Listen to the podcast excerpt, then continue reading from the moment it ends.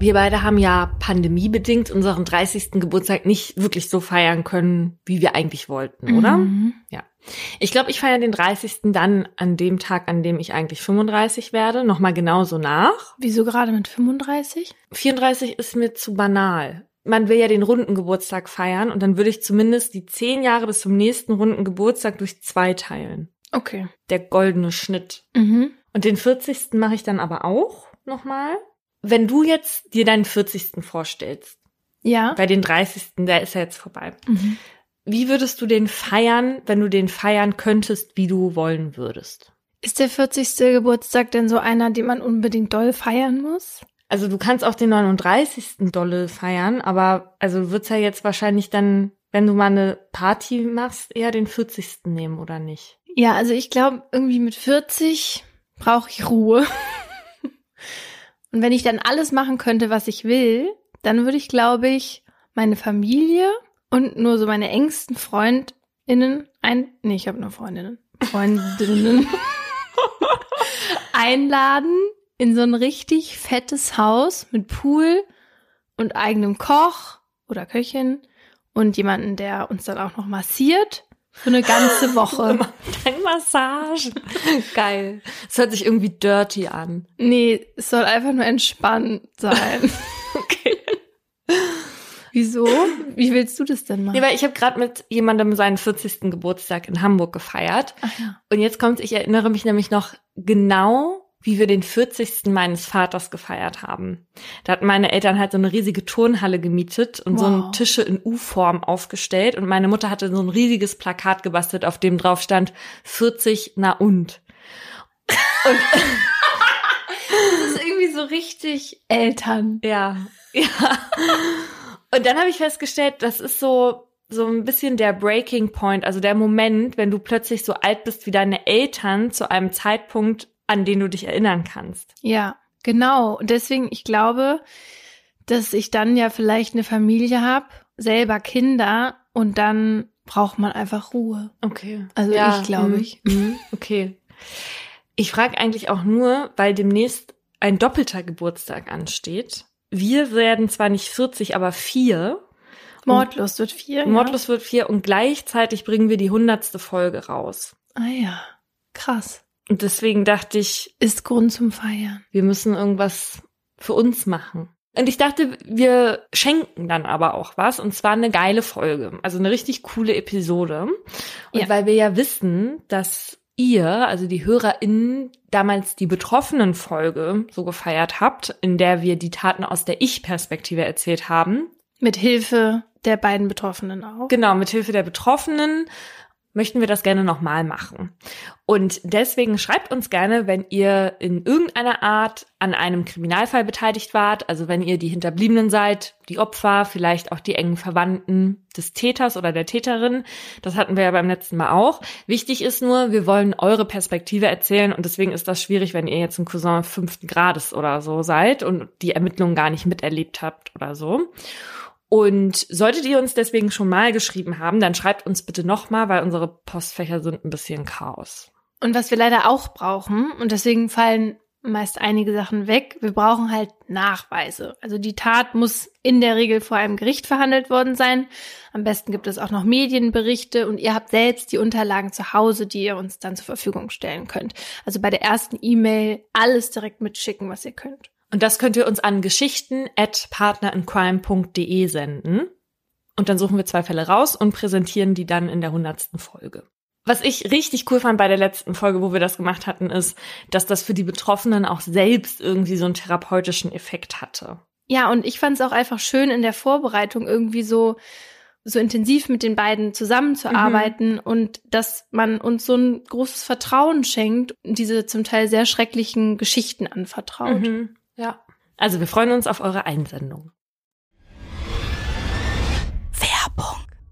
Paulina, es gibt ja ziemlich viele Gründe, warum es sinnvoll ist, eine neue Sprache zu lernen. Also für Mhm. Urlaubsreisen oder für die Arbeit zum Beispiel auch. Ich fände es für Mordlust zum Beispiel gut, wenn unsere Redakteurinnen Sprachen sprechen würden wie Dänisch oder Indonesisch.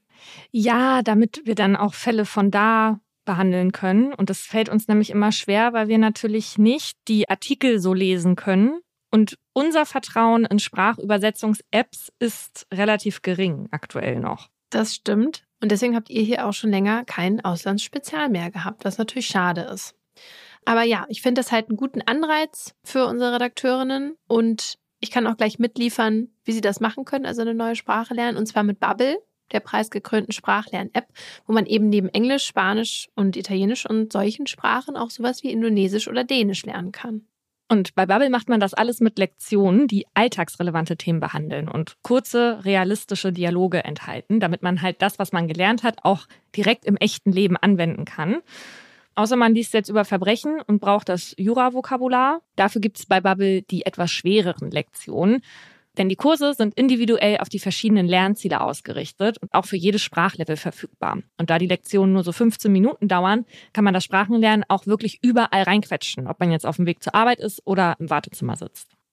Und neben den Lektionen gibt es auch noch Podcasts, Spiele oder auch Online-Gruppenunterricht. Also so bleibt das Lernen dann auch abwechslungsreich und nicht wie damals in der Schule irgendwie stumpf im Frontalunterricht. Und falls ihr jetzt auch eine neue Sprache lernen wollt, egal ob für die Recherche von Verbrechen oder den Urlaub, dann zahlt ihr jetzt mit dem Code Mordlust, M-O-R-D-L-U-S-T, nur für sechs Monate, erhaltet aber zusätzlich weitere sechs Monate des neuen Bubble-Abos geschenkt. Der Code gilt bis zum 30. April 2024. Der gilt aber nicht für Bubble Live. Infos und Code einlösen auf bubble.com slash Mordlust und alle Infos findet ihr auch nochmal in unserer Folgenbeschreibung.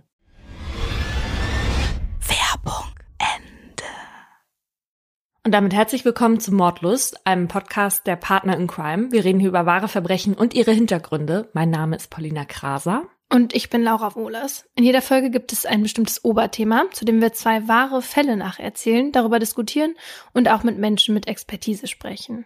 Wir reden hier auch mal ein bisschen lockerer miteinander. Das hat aber nichts damit zu tun, dass uns die Ernsthaftigkeit fehlt. Das ist für uns einfach immer so eine Art Comic Relief, damit wir zwischendurch auch mal wieder aufatmen können. Das ist aber natürlich nicht despektierlich gemeint.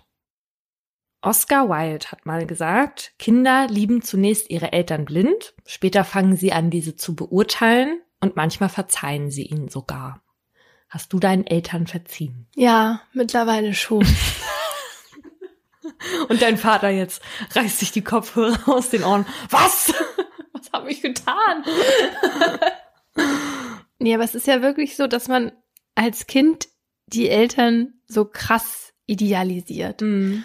Also vor allen Dingen hatte ich das mit meinem Vater. Also der war einfach mein absoluter Held, ja. Und dann erwacht man ja aber irgendwie irgendwann aus dieser Traumvorstellung. Und der eigene Vater wird zu einem Mann, wie jeder andere, mit Fehlern, Makeln, Schwächen und halt normal, ja. Aber für mich war dieses Aufwachen schon irgendwie hart, weil man ja so ein Umdenken mhm. hat und machen muss. Auch wenn das ganz normal so ein Teil von diesem Ablösungsprozess ist, aber ich fand es trotzdem irgendwie traurig ja, es ist auch einfach irgendwie schmerzhaft, weil man vorher ja nicht so viel hinterfragt, was die Eltern so erzählen mhm. und auch mit einem selbst machen. Und gleichzeitig ist es aber auch wieder so ein bisschen befreiend, weil man dann weiß, aha, ich habe also die und die Probleme wegen meiner Eltern. ich kann da gar nichts mehr. Nein, aber dass es alles irgendwie einen, einen, Grund hat, wenn man in gewissen Bereichen des Lebens nicht so richtig klarkommt oder dass man da irgendwelche Defizite hat oder dann auch manchmal sieht, dass man bestimmte Dinge im Leben ganz toll kann, weil die Eltern da so einen krassen Einfluss drauf hatten. Und dass man aber ja auch merkt, man kann auch Sachen anders machen als die Eltern ja. und das ist überhaupt nicht schlimm und oft auch gut. Genau, ja. Da erinnere ich mich zum Beispiel ganz genau als Kind dran, wo ich gesagt habe, das mache ich auf jeden Fall anders. Schon als Kind? Als Kind habe ich schon, nee, als Kind habe ich schon gesagt, das mache ich anders, wenn ich groß bin. Was war das? Kindererziehung. Ja. Bei, bei welchen Sachen? Ich habe dann gesagt, also generell krieg keins. Ach so. wenn, wenn das so ist, dann krieg ich ja keins. Was ich auch bemerkenswert finde, ist, dass man vieles ihnen ja auch gar nicht übel nehmen kann, weil die Erkenntnis, dass es nur Menschen sind, hat ja zur Folge zu verstehen, dass es nur Menschen sind, ja. die ihre Eigenheiten haben und und manche Eigenheiten halt irgendwas Übles in der Kinderseele aus lösen, was einen nachher wie Scheiße so am Schuh klebt. Ja, aber da können sie ja manchmal dann auch gar nichts für. Ja, aber wir sprechen hier heute über Fälle, bei denen die Kinder schon sehr der Meinung sind, dass die Eltern etwas dafür können. Alle Namen habe ich geändert. Und die Triggerwarnung zu meinem Fall findet ihr in der Folgenbeschreibung. Als am 21. November 2009 das Ehepaar Meschede über das Krankenhausgrundstück des Klinikum Ernst von Bergmann in Potsdam läuft, führt es sie an den verschiedenen stationären Einrichtungen des sogenannten Gesundheitsparks vorbei. Gestern hatte ihr Sohn Johann noch in der Notfallaufnahme gelegen, jetzt führt der Weg direkt in die Klinik für Psychiatrie. Als das Ehepaar, Mitte 60, die Tür zu seinem Zimmer öffnet, ist da keine Erleichterung, dass es gerade noch einmal gut gegangen ist. Da ist nur Stille. Stille, die durchbrochen wird von einem permanenten Wimmern. Statt den Hintergrund für den Verband um seinen linken Arm zu erklären, weint Johann. Die ganze Besuchszeit lang. Eine gute Gesprächskultur war nie die Stärke der drei gewesen, sonst müsste er sich jetzt auch nicht die letzten zehn Monate von der Seele schluchzen. Als er gestern zur Uni nach Potsdam gefahren war und sich dort in eine ruhige Ecke im Treppenhaus oberhalb der Bibliothek verzogen hatte, hatte er für einen Moment auf seine vergangenen 28 Lebensjahre zurückgeblickt und war zu dem ernüchternden Ergebnis gekommen, dass es für ihn besser sei, zu sterben, als es fortzuführen. Also hatte er sich kurzerhand zum nächstgelegenen Kaufland aufgemacht. Nachdem Johann dort auf der Suche nach einem Cuttermesser einige Zeit erfolglos durch die Regalgänge gewandert war, gab er sich mit einem Obstmesser zufrieden dann halt eben das. Zurück im verlassenen Unitreppenhaus schrieb er noch einen Abschiedsbrief an seine Eltern Doreen und Heiko. Werte Eltern steht oben und dass er sich in einer Endlosschleife befinde. Deshalb drücke ich jetzt Stopp, schrieb er. Danach tauschte er den Stift gegen das zuvor gekaufte Obstmesser und begann damit auf seine linke Hand einzuwirken. Nachdem er sich zwei weitere Schnitte am Arm zugefügt hatte und ihm kurz schwummerig wurde, ihm für weitere Selbstverletzungen aber die Kraft fehlte, rief er selbst den Rettungswagen.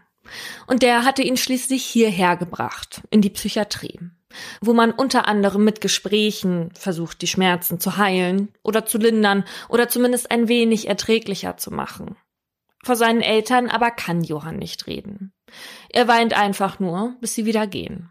Erst im Laufe der Woche kann er den Mut fassen, um am Telefon das auszusprechen, was er die letzten Monate nicht zu formulieren gewagt hatte.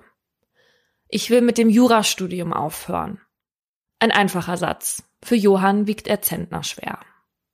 Als Doreen und Heiko sechs Tage, nachdem sie das erste Mal in der Psychiatrie waren, ein weiteres Mal die 70 Kilometer von Rathenow bis nach Potsdam zurücklegen und Johann mit der Stärkung eines Arztes im Rücken diese Worte ein zweites Mal ausspricht, zeigen sich die beiden schockiert. Als könnten sie nicht richtig fassen, was sie da gerade gehört hatten. Genau vor dieser Reaktion hatte sich der 28-Jährige die ganze Zeit so gefürchtet. Für Heiko und Doreen war ein Scheitern von Johann nie eine Option gewesen. Und jetzt mutete er ihnen innerhalb weniger Tage Suizidversuch und Studienabbruch zu, denkt Johann. Johann wird an diesem Tag in seiner tiefen Verzweiflung entlassen und mit seinen empörten Eltern zurück nach Hause geschickt. Noch ahnt niemand, dass die drei zwar gerade an einer Katastrophe vorbeigeschrammt sind, zu Hause aber die Weichen für eine andere gestellt werden.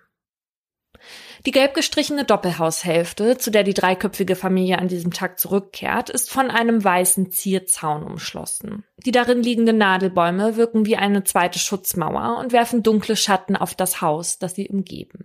Es ist fast ein bisschen so, als wolle man sagen, hier bleiben wir unter uns. Andere sind nicht willkommen.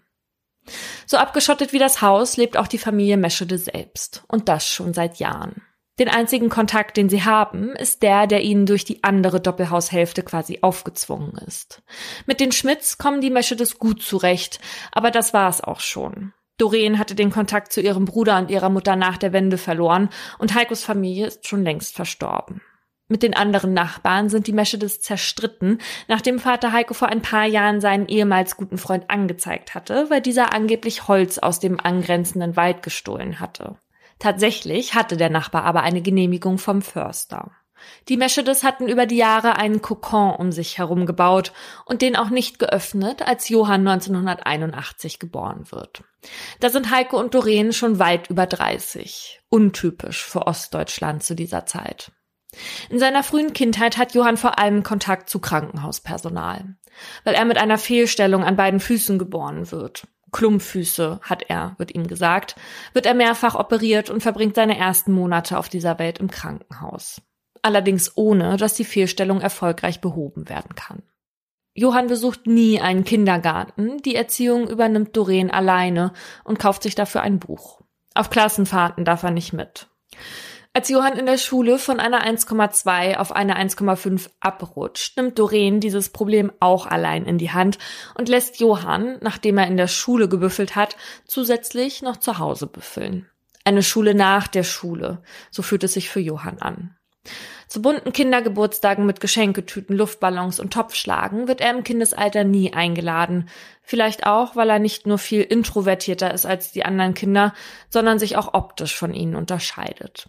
Seine Klamotten und auch die seiner Eltern sehen aus, als würden sie nicht aus dieser Generation stammen.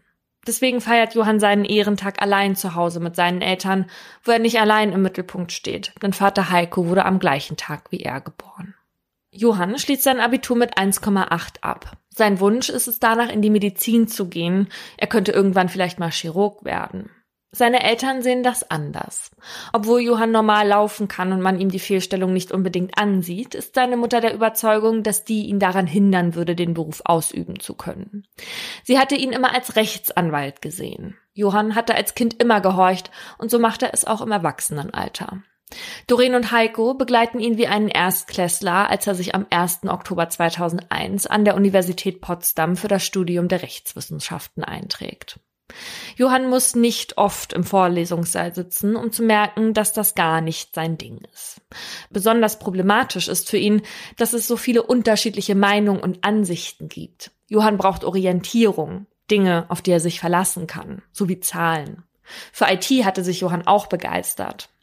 Doch zu Hause hatte er stets eingetrichtert bekommen, dass man das zu Ende bringt, was man angefangen hat.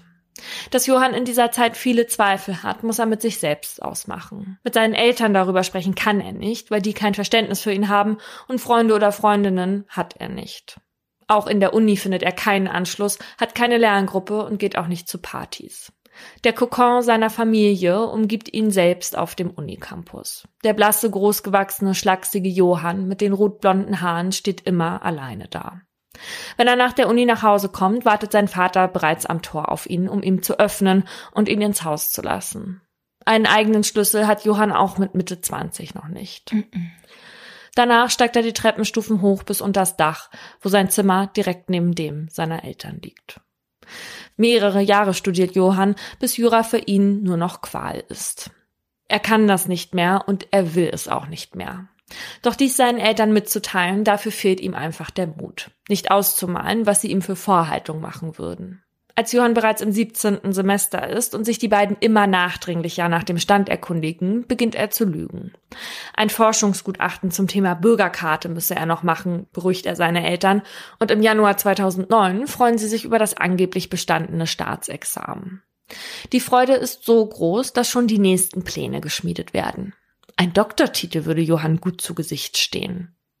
In der ehemaligen DDR war man nach dem Studium Diplomjurist. Das finden Doreen und Heiko hatte sich besser angehört als die heutige Bezeichnung Volljurist. Sie würden anderen lieber erzählen, dass Johann auch promoviert habe. Doreen war vor dem Mauerfall als Diplom-Ingenieurin für chemische Technologie tätig, hatte aber nach der Wende nur noch Jobs bekommen, die ihr durch Arbeitsbeschaffungsmaßnahmen zugeteilt wurden. Mittlerweile arbeitet sie gar nicht mehr. Heiko war damals Kessel- und Behälterbauer, hatte nach der Wende dann eine Umschulung zum kaufmännischen Sachbearbeiter gemacht, aber nie in dem Beruf gearbeitet. Bis man ihm 1995 kündigte, war er in einem Baumarkt tätig. Dass ihnen die berufliche Anerkennung vorenthalten blieb, wollten Heiko und Doreen nun durch ihren Sohn wettmachen. Und dem kann Johann einfach nicht gerecht werden.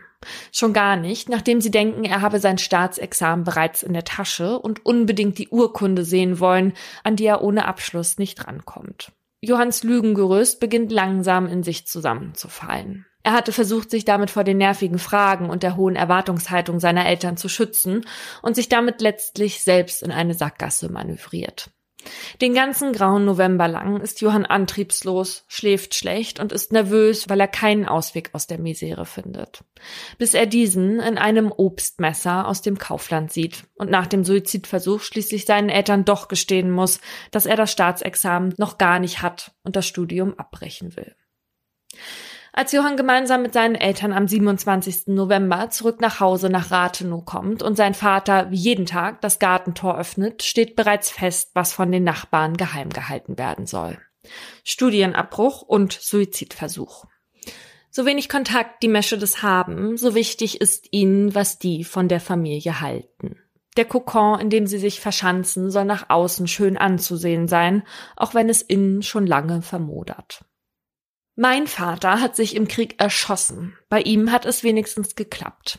Es gibt nicht viele Momente, in denen Vater Heiko das Wort an sich reißt. Eigentlich ist er der Devote, doch jetzt ist die Enttäuschung über Johann offenbar zu groß. Das hat gesessen. In den nächsten Tagen kriegt Johann zu spüren, für was für einen Versager seine Eltern ihn halten. Geschrien wird im Hause Meschede nicht, das macht es aber nicht besser. Die Stille ist laut genug und sie zieht sich über Wochen. Im Dezember kommt für Doreen die Zeit, in der sie die Weihnachtsdeko auspackt und das Haus festlich schmückt. Doch dieses Jahr nicht. Dieses Jahr ist Doreen nicht zum Feiern zumute deswegen wird kurzerhand beschlossen, Weihnachten ausfallen zu lassen. Kein Weihnachtsstern, kein Adventskranz, nicht mal einen Weihnachtsbaum will sie im Haus sehen. Auch der gemeinsame Geburtstag von Johann und Heiko im April 2010 wird nicht gefeiert. Die Gespräche werden immer weniger, dafür die Kontrolle mehr. Damit sich Johann nicht nochmal etwas antut, haben die beiden ihren Sohn jetzt noch mehr im Auge. Immer ist jemand in der Nähe. Trotz dessen schafft Johann sich langsam wieder etwas aufzuraffen und ein bisschen Antrieb zu bekommen. Über die dekorationslosen Weihnachtsfeiertage setzt er sich hin, um seine Bewerbungsunterlagen fertig zu machen. Nach einem Gespräch mit einer Psychologin hatte er sich vorgenommen, es mit einem Fachhochschulstudium bei der Finanzverwaltung zu versuchen. Das ist ja, als würde man den UEFA-Pokal mit der Champions League vergleichen, ist Doreens Reaktion darauf. Ein Studium zweiter Klasse, nicht mal auf einer Universität. Rechtsanwalt wäre ein ehrenvoller Beruf gewesen. Sinnlos sei das alles. Johanns Zukunft sehe düster aus. Doch diesmal knickt Johann nicht ein. Nachdem er im Februar gut durch ein schriftliches Auswahlverfahren in Hamburg kommt, wird er am 10. Juni 2010 zu einem Bewerberinnentag eingeladen. Da soll Johann bei Gruppen- und Einzelgesprächen nochmal zeigen, was er kann. Endlich etwas, worauf er sich freut. Es ist der 9. Juni, einen Tag vor dem Bewerbungstag. Johanns Wecker hatte heute schon um 7 Uhr geklingelt, weil er den frühen Zug von Rathenow nach Hamburg nehmen und dann eine Nacht dort bleiben will. Nachdem Johann sich aus dem Bett schält und die Treppe runter zur Küche läuft, in der sein Vater bereits am Frühstückstisch sitzt, gesellt der sich zu ihm. Heikos Laune ist im Gegensatz zu der seines Sohnes mal wieder betrübt. Johann könne sich den Weg nach Hamburg eigentlich sparen, denn es würde sowieso nichts dabei herauskommen, motzt Heiko und beschwert sich darüber, dass er deswegen heute so früh aufstehen musste. Die beiden hatten abgemacht, dass Heiko Johann zum Bahnhof fährt. Obwohl man die Anspannung zwischen den beiden förmlich spüren kann, will Johann sich die Freude nicht nehmen lassen. Er hofft fest auf eine Zusage von der Finanzverwaltung. Den Zug um 9.02 Uhr schafft er an diesem Morgen allerdings nicht. Stattdessen nimmt er einen späteren. Am nächsten Tag ist Johann schon eine Stunde vor dem Termin am Gänsemarkt in Hamburg vor der Finanzverwaltung eine schriftliche Aufgabe, ein Interview, dann Gruppengespräche, ein Einzelgespräch und ein kurzer Vortrag. Um 12 Uhr ist Johann damit durch. Als Johann an diesem Tag gegen 18 Uhr aus Hamburg zurückkommt, hat er ein gutes Gefühl. Allerdings wird seine Stimmung ein wenig von dem getrübt, was ihn gleich zu Hause erwartet. Johann öffnet das Tor zum Grundstück. Als er die Haustür aufschließt, ist es still in der Doppelhaushälfte. Gegen 19 Uhr hat Johann die Finanzverwaltung in Hamburg an der Strippe. Das Ergebnis des Bewerberinnentages steht fest. Absage. Johann ist enttäuscht. Er hatte wirklich auf diesen Job gehofft. Gegen Abend legt er sich auf die Couch im Wohnzimmer und schläft dort ein. Oben in seinem Zimmer kann er nicht schlafen. Der Leichengeruch ist zu stark. Einen Tag vorher, zurück am Frühstückstisch, kurz bevor Johann nach Hamburg fahren will. Weil es draußen so warm ist, will er eine Kühlbox mit auf die Reise nehmen. Diese und die Kühlakkus dazu befinden sich im Keller. Der schlecht gelaunte Heiko muss da eh hin, weil heute Kartoffelsalat auf dem Essensplan steht und die Kartoffeln auch unten gelagert werden. Mit einer Schüssel unter dem Arm und einem Küchenmesser für den Kartoffelsack steigt Heiko die Treppenstufen hinab. Johann folgt, wie immer. Hier unten gibt es mehrere Kellerräume, deren Regale mit etlichen Konservendosen und anderen Vorräten gefüllt sind. Die Mesche des Horten. Nachdem Heiko Schüssel und Messer im ersten Kellerraum, wo sich die Kartoffeln befinden, ablegt und weiter Richtung zweiten Kellerraum mit der Wäschestation und Kühltruhe geht, hört Johann seinen Vater vor ihm wiederum maulen, dass er sich das Theater heute wirklich sparen könne, das alles sei eh sinnlos. Und da kann Johann dann nicht mehr. Es ist immer die gleiche Leier, die wie bei einem kaputten Tonband immer wieder abgespielt wird. Versager, das bringt eh nichts, Enttäuschung, Johann will einfach nur auf Stopp drücken. Und da sieht er das Messer neben der Schüssel liegen, das seine Eltern normalerweise zum Kartoffelschälen benutzen. Er greift es sich und sticht damit seinem Vater in den Rücken. Mehrmals. Heiko sackt zusammen, fällt nach vorne auf sein Gesicht. Johann sticht weiter auf ihn ein. Er sticht, bis Heiko nichts mehr sagt und auch nichts mehr sagen kann. Das Blut trieft aus ihm raus. Es riecht intensiv. Johann packt seinen leblosen Vater und zieht ihn in den Wäscheraum, um das Blut, das aus ihm sickert, mit schmutzigen Klamotten zu bedecken. Auf Johanns Haut legt sich ein nasser Film aus Schweiß. Dann steigt er die Kellertreppe wieder hoch und zieht seine durchschwitzten Klamotten aus und wäscht sich mehrmals. Doch der Seifengeruch kann den Blutgeruch, den Johann in der Nase hat, nicht überdecken. Er ist spät dran. Er will trotzdem zu dem Vorstellungsgespräch. Also macht er sich auf in das Obergeschoss, um sein Handy zu holen. Im Schlafzimmer seiner Eltern bewegt sich etwas. Doreen ist wach. Ob er sich jetzt auf den Weg mache, will sie wissen. Johann bejaht, ohne ein Wort darüber zu verlieren, was eben unten im Keller passiert ist. Das kostet nur Geld, antwortet Doreen. Da ist es wieder. Das Band, von dem er eben noch dachte, er habe es zum Stoppen gebracht. Johann dreht seiner Mutter den Rücken zu und will sich ihrer Predigt entziehen. Sie sei noch nicht fertig, schreit Doreen. Dann fällt Johanns Blick auf den Werkzeugkoffer neben der Tür. Er öffnet diesen, schnappt sich den Hammer und macht kehrt. Er hat es ein für alle Mal satt. Als er ins Schlafzimmer tritt, hat seine Mutter ihren Blick Richtung Fenster gerichtet. Sie sieht nicht, wie sich Johann ihr mit dem Hammer in der Hand nähert. Dann schlägt er zu. Auf die Kopfseite, die ihm zugewandt ist. Mindestens fünf der Schläge sind tödlich. Dann ist Ruhe. Johann wird schlecht. Er flüchtet sich ins Bad und übergibt sich. Neun Uhr. Die Bahn schafft er nicht mehr. Bis zur nächsten bleibt noch genug Zeit. Die Leichen seiner Eltern wickelt er in Abdeckplanen und klebt diese mit einem Klebeband zu. Die durchblutete Wäsche aus dem Keller und das Bettzeug stopft er in einen Müllsack. Dann macht er sich bereit. Als Johann diesmal das Grundstück verlässt, hat er einen Schlüssel. Diesmal öffnet er das Tor zum Grundstück. Als Johann am nächsten Tag aus Hamburg zurückkommt, fährt er zum Baumarkt und kauft eine Säbelsäge, die im Angebot ist, eine Lötlampe und ein paar Fässer. Was macht jemand, der sich im Haus nie wirklich frei bewegen konnte und jetzt das erste Mal machen kann, wonach ihm der Sinn steht? Johann jedenfalls fährt in einen Elektromarkt und kauft sich einen neuen Fernseher. Der alte macht immer so ein nerviges Nebengeräusch und heute Abend ist das WM-Eröffnungsspiel. Erst ein paar Tage später legt Johann den Keller mit Folie aus und macht sich an das Zerteilen der ersten Leiche. Dabei trägt er einen Malerschutzanzug und eine Mundschutzmaske. Die Einzelteile des Vaters legt er in einen großen Eimer und will diese danach im Ofen im Erdgeschoss verbrennen. An dieser Stelle muss ich einmal sagen, dass wie er diesen Vorgang später schildern wird, selbst mich etwas fassungslos zurückgelassen hat. Wieso? Weil er die Stücke mit Portionsgrößen verglichen hat, als sei das so ein mhm. Gericht, was er sich für die Arbeit zubereitet hat und mitnimmt oder so. Mhm. Das Verbrennen ist mühselig und dauert ewig. Während der Ofen abends im Dauerbetrieb ist, zerteilt Johann tagsüber die Leiche seiner Mutter, legt ihre Einzelteile in die gekauften Fässer und lagert die draußen im Holzschuppen ein. Um den penetranten Leichengeruch zu überdecken, zündet Johann im ganzen Haus Duftteelichter an, was ungefähr denselben Effekt hat, als würde man versuchen, einen Waldbrand mit einem Eimer Wasser zu löschen. Selbst wenn sich Johann lange in ein frisches Bad setzt, wird es nicht besser. Der Geruch hat sich mittlerweile in seine Nase gefressen. Die Fenster öffnet er nur nachts aus Sorge, die Schmidts von nebenan könnten etwas riechen. Vier Tage lang geht das so, bis Johann an einem Sonntag am Gartenzaun auf Herrn Schmidt trifft, der sich nach Heiko und Doreen erkundigt. Seit einigen Tagen habe er die beiden nicht mehr gesehen. Johann antwortet, die beiden seien zu einer Studienkollegin seiner Mutter gefahren. Als Herr Schmidt sie eine Woche später immer noch nicht gesehen hat, fragt er Johann erneut nach den beiden. Etwas einfallslos behauptet er, die Eltern seien noch immer bei der Studienkollegin, weil in deren Heimatort gerade Stadtfest sei. Im Haus Meschede herrscht jetzt eine andere, ungewohnte Stille. Für Johann ist es neu, hier allein zu sein, seinen Tagesablauf allein zu gestalten und nicht auf die Launen seiner Eltern achten zu müssen. Und trotzdem fühlt es sich nicht wirklich besser an, nur anders. Die Schlafstörungen, die ihn schon vor der Tat nachts heimgesucht hatten, bringen ihn nun wieder um den Schlaf. Das sonst so gepflegte Grundstück der Meschedes sieht mittlerweile auffallend vernachlässigt aus.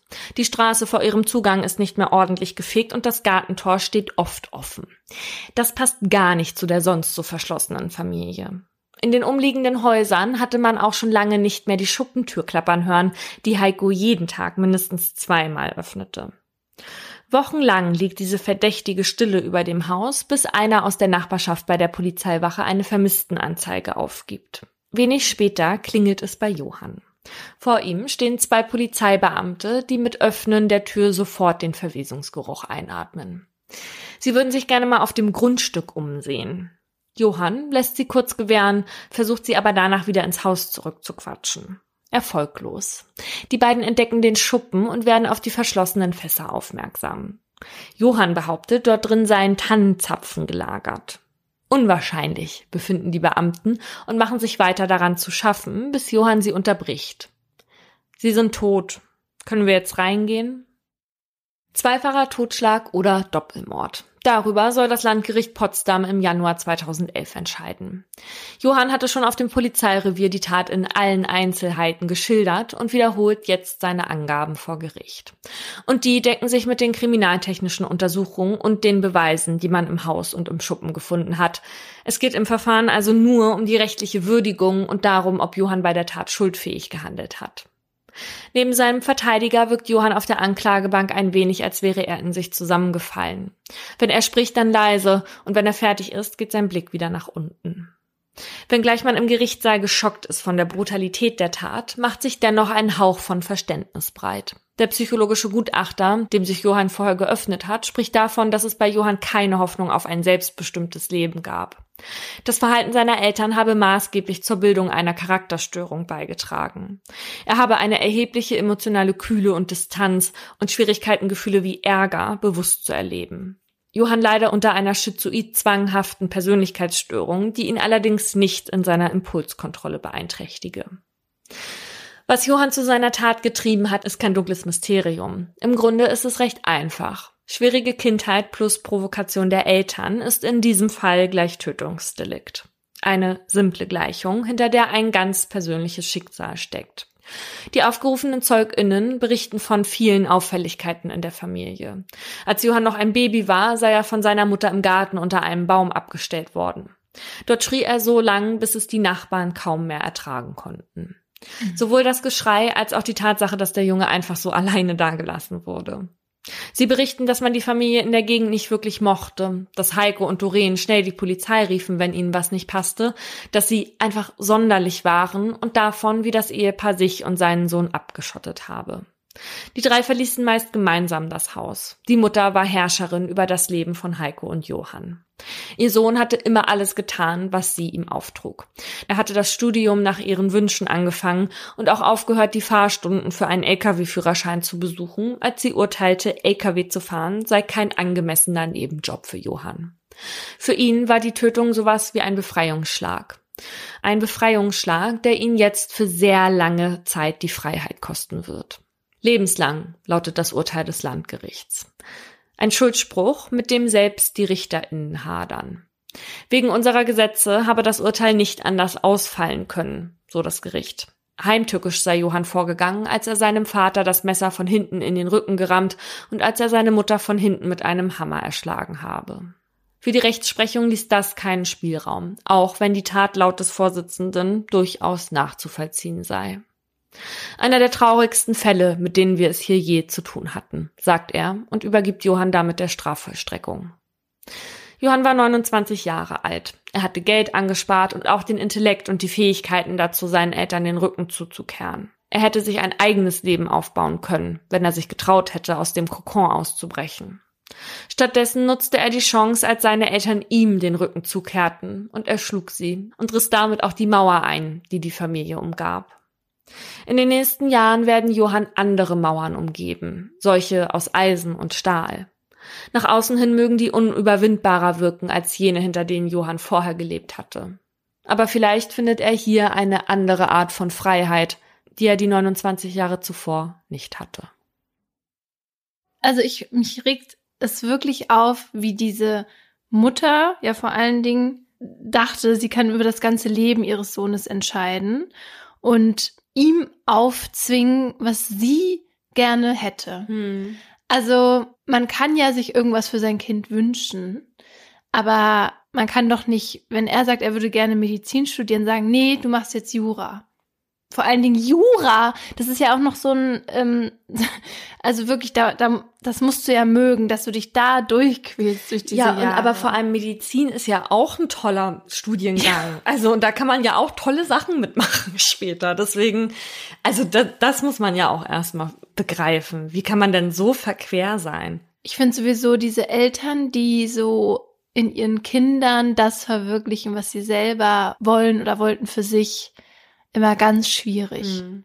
Wie diese Stage Moms, die ihre kleinen Kinder oh. halt so oh. herrichten und so als ja. Mini-Models irgendwie rausbringen wollen. Sowieso Models und SchauspielerInnen, die noch ganz, ganz jung sind oder als Kinder, da muss man sich ja fragen, welches Kind ne, kommt da alleine auf die Oh, ich Idee. schon. Ich habe immer noch. Ja, aber deine Mutter muss, also deine Eltern müssten ja auch Ja sagen. Ja, ja, aber genau. weil du gerade meinst, welches Kind kommt da alleine drauf? Und also ich hab, wollte immer eines der Kinder in den Magazinen sein, weil ich dachte, man darf die Klamotten dann Hat aber nicht geklappt, war nicht süß genug. Aber wir waren sogar mal bei so einer Modelagentur dann auch. Ja, ich auch. Ja, bei dir hat's aber geklappt. Aber ja, toll. Aber viele Jobs hatte ich auch nicht. das tut mir aber leid. Nee, aber es gibt ja tatsächlich, wie in diesem Fall, halt eben Eltern, die ihren Kindern das aufzwingen, egal ob sie das jetzt gut finden oder nicht. Und solche Eltern nennt man Tiger Parents. Und geprägt hat den Begriff die an der Uni Yale unterrichtende Juraprofessorin Amy Chua. Chua ist US-Amerikanerin mit chinesischen Wurzeln, hat in Harvard mit Auszeichnung abgeschlossen. Ihre Schwester ist Medizinprofessorin in Stanford und die andere Schwester hat bei den Special Olympics zwei Goldmedaillen im Schwimmen gewonnen. Wow. Also viele Überfliegerinnen. Und das sollen auch ihre beiden Töchter werden. Und in ihrem Buch Battle Hymn of a Tiger Mother schreibt Chua darüber, wie die chinesische Kultur ihren eigenen Erziehungsstil beeinflusst hat. Ihre zwei Töchter dürfen nämlich gar nicht Fernsehen, keine Computerspiele spielen, nicht bei anderen übernachten oder sich mit anderen überhaupt verabreden zum Spielen. Und außerdem dürfen sie auch keine Note schlechter als eine Eins mit nach Hause bringen. Chua meint, dass diese strengen Regeln im chinesischen Raum so üblich seien und auch da einen hohen Stellenwert haben. Das ist ja auch so. Aber sie lacht über in Anführungszeichen westliche Mütter und in Anführungszeichen, weil sie damit eigentlich alle Mütter meint, die so hands-off Erziehungsstile haben und nicht so streng sind, ne? Und über die lacht sie, wenn die meinen, es sei streng, wenn ihr Kind eine halbe Stunde am Tag ein Instrument lernen soll. Weil für chinesische Mütter ist die erste Stunde der leichte Teil, schreibt sie. Was meint die damit die erste Stunde? Na, dass, dass, dass die dann drei oder vier Stunden üben, die Kinder am Tag. Ach so, oh Gott. Chinesische Mütter ist übrigens auch der Ausdruck, den sie benutzt für diese Art der Erziehung. Also die müssen auch nicht unbedingt aus China kommen. Als Chuas Tochter Sophia einmal Zweite wird bei einem Mathe-Test, sorgt sie dafür, dass das nie wieder passiert. Wie kann sie nur? Ja. Und wenn ihre Kinder nicht so abliefern, wie sie das erwartet, dann droht sie damit, die kommenden Geburtstage ausfallen zu lassen. Also hier sehen wir auch eine schöne Parallele zu Johann und ihnen das Puppenhaus wegzunehmen und das zu verschenken. Und außerdem beschimpft sie ihre Töchter manchmal als Müll. Das sei eine wirksame Erziehungsmethode. Immerhin haben sie ihre Eltern früher auch so genannt und aus ihr sei ja was geworden. Also, ich kann das gar nicht glauben, dass sie das auch noch so feiert. Wie peinlich muss man und oder wie verstrahlt muss man eigentlich sein, dass man das auch noch dann so feiert und anderen Leuten quasi zeigt, wie man es quasi machen soll, damit aus jeder einzelnen Tochter so ein Überflieger wird oder eine Überfliegerin, vielleicht auch obwohl sie das gar nicht wollen. Also, und nur weil ihr das jetzt offenbar gefallen hat, weiß ich jetzt nicht, muss sie ja jetzt nicht das einfach auf ihre Kinder übertragen, ohne zu wissen, ob das auch was für die wäre. Hm. Also muss man nicht, sollte man nicht auch ein bisschen mal hören, ob das den Kindern irgendwie auch Spaß macht oder nicht? Ich weiß, aber bei, bei ihr war es ja auch nicht so. Deswegen kann sie ja für sich selber vielleicht gar nicht, ne? Wahrscheinlich wird sie ihr Leben jetzt feiern. Aber sie hatte ja die Entscheidung nie, ob das für sie gut ist oder schlecht und was für eine Konsequenz sie dann daraus ableiten würde, sondern das war ja klar, sie wird eine Überfliegerin und das ist sie am Ende auch geworden. Mhm. Und ja, am Ende ist sie jetzt der Meinung, irgendwie, das war auch gut so, weil sie ist ja offenbar nicht so unglücklich in dem, aber wahrscheinlich leitet sie daraus ab, dann wird das für meine Töchter ja genauso sein. Mhm. KritikerInnen meinen aber, dass halt dieser Erziehungsstil natürlich keine Rücksicht auf soziale oder emotionale Entwicklung des Kindes nimmt und die auch ständig in Angst leben, weil die halt Angst haben, was falsch zu machen. Und sie seien außerdem auch abhängiger, weil sie halt sehr lange unter den strikten Anleitungen der Eltern leben müssen und sie hätten so auch ein höheres Risiko bei sozialen Kontakten auf der Strecke zu bleiben. All das haben wir ja bei Johann auch gesehen. Und er war auch nicht in der Lage, Bewältigungsstrategien entwickeln zu können, weshalb er am Ende nur noch einen Ausweg sah und das war eben seine Eltern zu töten, nachdem er sich nicht selbst töten konnte. Und das ist übrigens auch eine Parallele, weil nämlich Pekinger WissenschaftlerInnen die Hintergründe von Suiziden bei SchülerInnen untersucht haben, also dort in der Region, und festgestellt haben, dass in 92 Prozent der Fälle Leistungsdruck und Angst vorm Versagen Grund dafür war. Boah. Auf jeden Fall sei zu sagen, diese Erkenntnisse, die Chua da gewonnen hat, die beruhen nicht irgendwie auf wissenschaftlichen Studien. Das ist nämlich halt eben nicht so, dass wenn Eltern Druck ausüben, am Ende aus allen Kindern erfolgreiche und schon gar keine glücklichen Erwachsenen werden. Unser heutiger Werbepartner ist wieder Google mit dem Google Pixel 8 Pro. Wir haben euch ja schon erzählt, dass wir beide eins zugeschickt bekommen haben und sie in den letzten Wochen benutzt haben und deswegen ja auch ausgiebig testen konnten. Und wir wollen euch hier mal von unseren liebsten Features erzählen. Ja, ich liebe ja den magischen Radierer, der ist auch KI gestützt. Mit dem kann man störende Objekte, wie zum Beispiel einen hässlichen Papierkorb, ganz einfach wegzaubern, wenn man die Google Fotos App hat.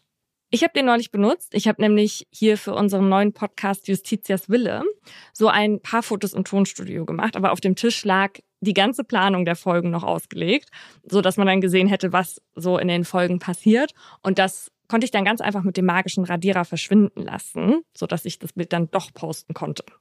Ja, und das Pixel 8 Pro kann jetzt sogar Objekttemperaturen messen. Also ihr könnt ganz einfach Objekte damit scannen und euch die Temperatur anzeigen lassen. So könnt ihr zum Beispiel prüfen, ob euer Getränk nicht mehr zu heiß ist oder wann die Bratpfanne die optimale Temperatur erreicht hat. Ich mache das immer bei Fussels Fressen. Der ist ja ein Gourmet und isst natürlich am liebsten Leckerchen, aber abends gibt's halt auch sein Nassfutter. Und der isst halt nicht jeden Tag eine ganze Dose. Und deswegen kommt die dann in den Kühlschrank. Und bevor er das kriegt, lasse ich die Dose draußen stehen, weil der das nicht so kalt essen soll. Und mit dem Temperaturmesser gucke ich jetzt immer, ob das genug erwärmt ist. Praktisch. Diese coolen Features wie der magische Radierer sind übrigens möglich, weil das Google Pixel 8 Pro mit Google AI als Herzstück entwickelt wurde. Und von einem anderen Smartphone auf das Pixel zu wechseln, ist ganz einfach. Sogar vom iPhone könnt ihr eure Daten inklusive Fotos und Videos, Kontakten, iMessages, WhatsApp-Nachrichten, Apps und mehr sicher auf das Pixel übertragen mit nur ein paar Schritten. Das Pixel 8 Pro gibt es online im Google Store und bei vielen weiteren Elektromärkten und Mobilfunkanbietern in Deutschland. Den Link zum Google Store und alle weiteren Infos findet ihr wie immer auch nochmal in der Folgenbeschreibung. Werbung Ende. Auch ich habe für meine Geschichte alle Namen geändert. Dunkelgrauer Linoleumboden, holzvertiefelte Decke, grüne Vorhänge. Das ist der Rahmen, der die kleine Hochzeitsgesellschaft umgibt. Mitten auf der provisorischen Tanzfläche wirbeln Mutter und Tochter zu Musik um die eigene Achse. Und während die Mama versucht, ihrem Kind Standardtanz beizubringen, kann das Mädchen nur an eines denken. Daran, dass ihr Gegenüber noch heute Nacht sterben soll.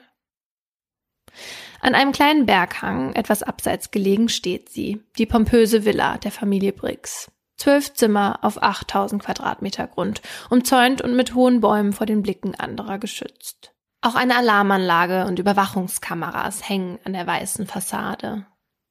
Doch all das war offenbar nicht genug, um am Abend des 15. Juni 1997 den unerwünschten Besuch fernzuhalten.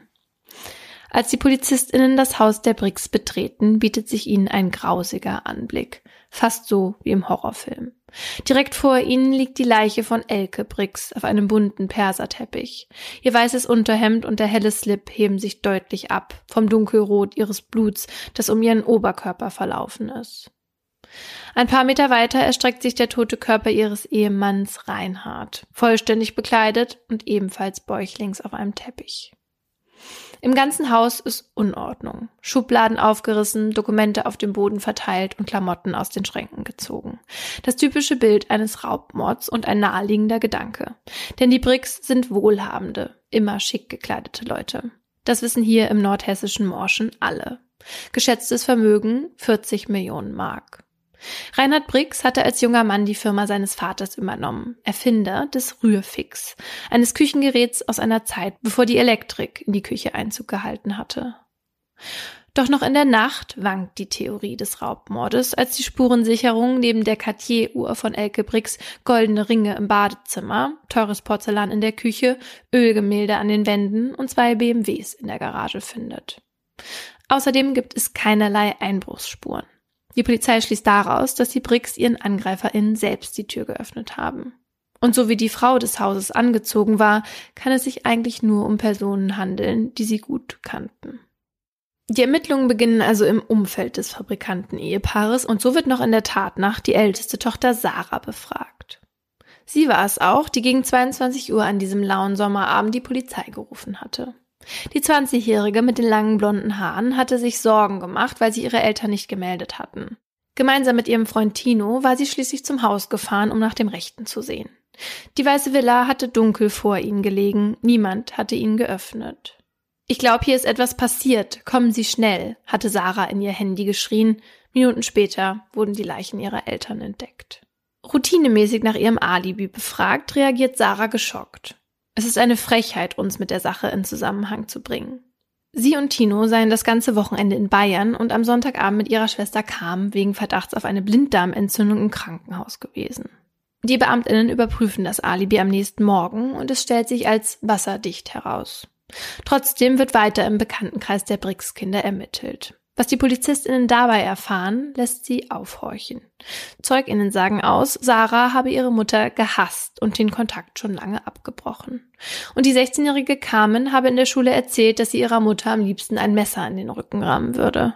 Äh, was für eine weirde Pausenhof-Situation. okay, Carmen. Dabei hatte doch alles so harmonisch begonnen. 1977 bekommen Reinhard und Elke den lang ersehnten Anruf. Das sechste Kind einer sozial benachteiligten Familie ist unterwegs und die Mutter bereit, es in liebevolle Hände zu geben.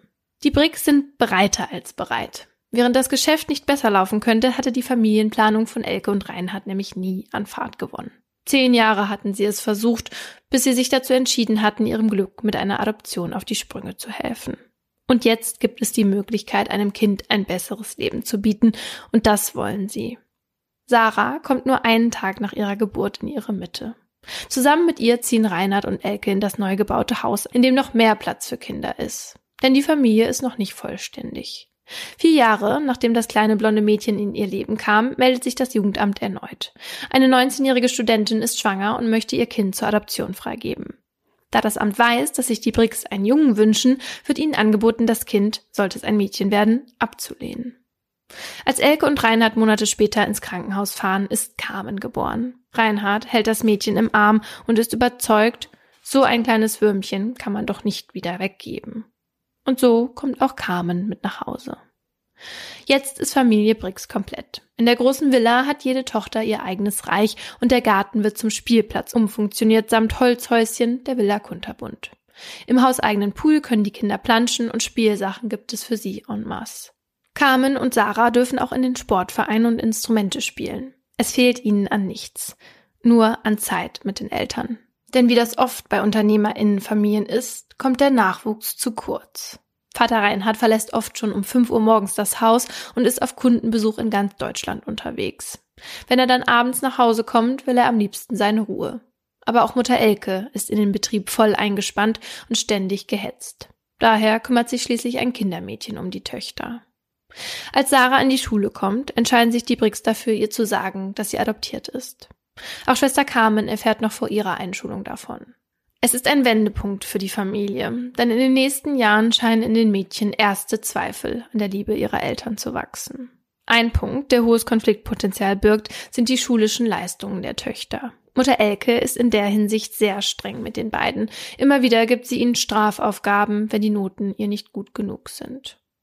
Für Sarah ist die Schule an sich kein Problem. Sie ist intelligent und kann sich ohne große Anstrengung durch Grund- und Gesamtschule manövrieren.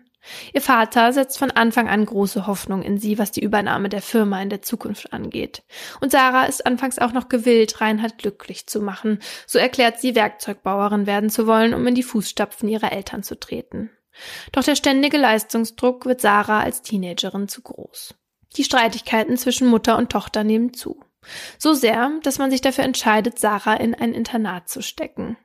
In dieser Zeit distanziert sich das Mädchen immer mehr von ihren Adoptiveltern, wird ruhiger und verschlossener. Als Sarah dann in der Oberstufe für eine längere Zeit nach Amerika geht, scheint das Band zu Elke und Reinhard abzureißen. Ihre Gastfamilie empfindet Sarah als viel liebevoller als ihre eigene und in ihr wächst der Wunsch, ihre leibliche Familie kennenzulernen.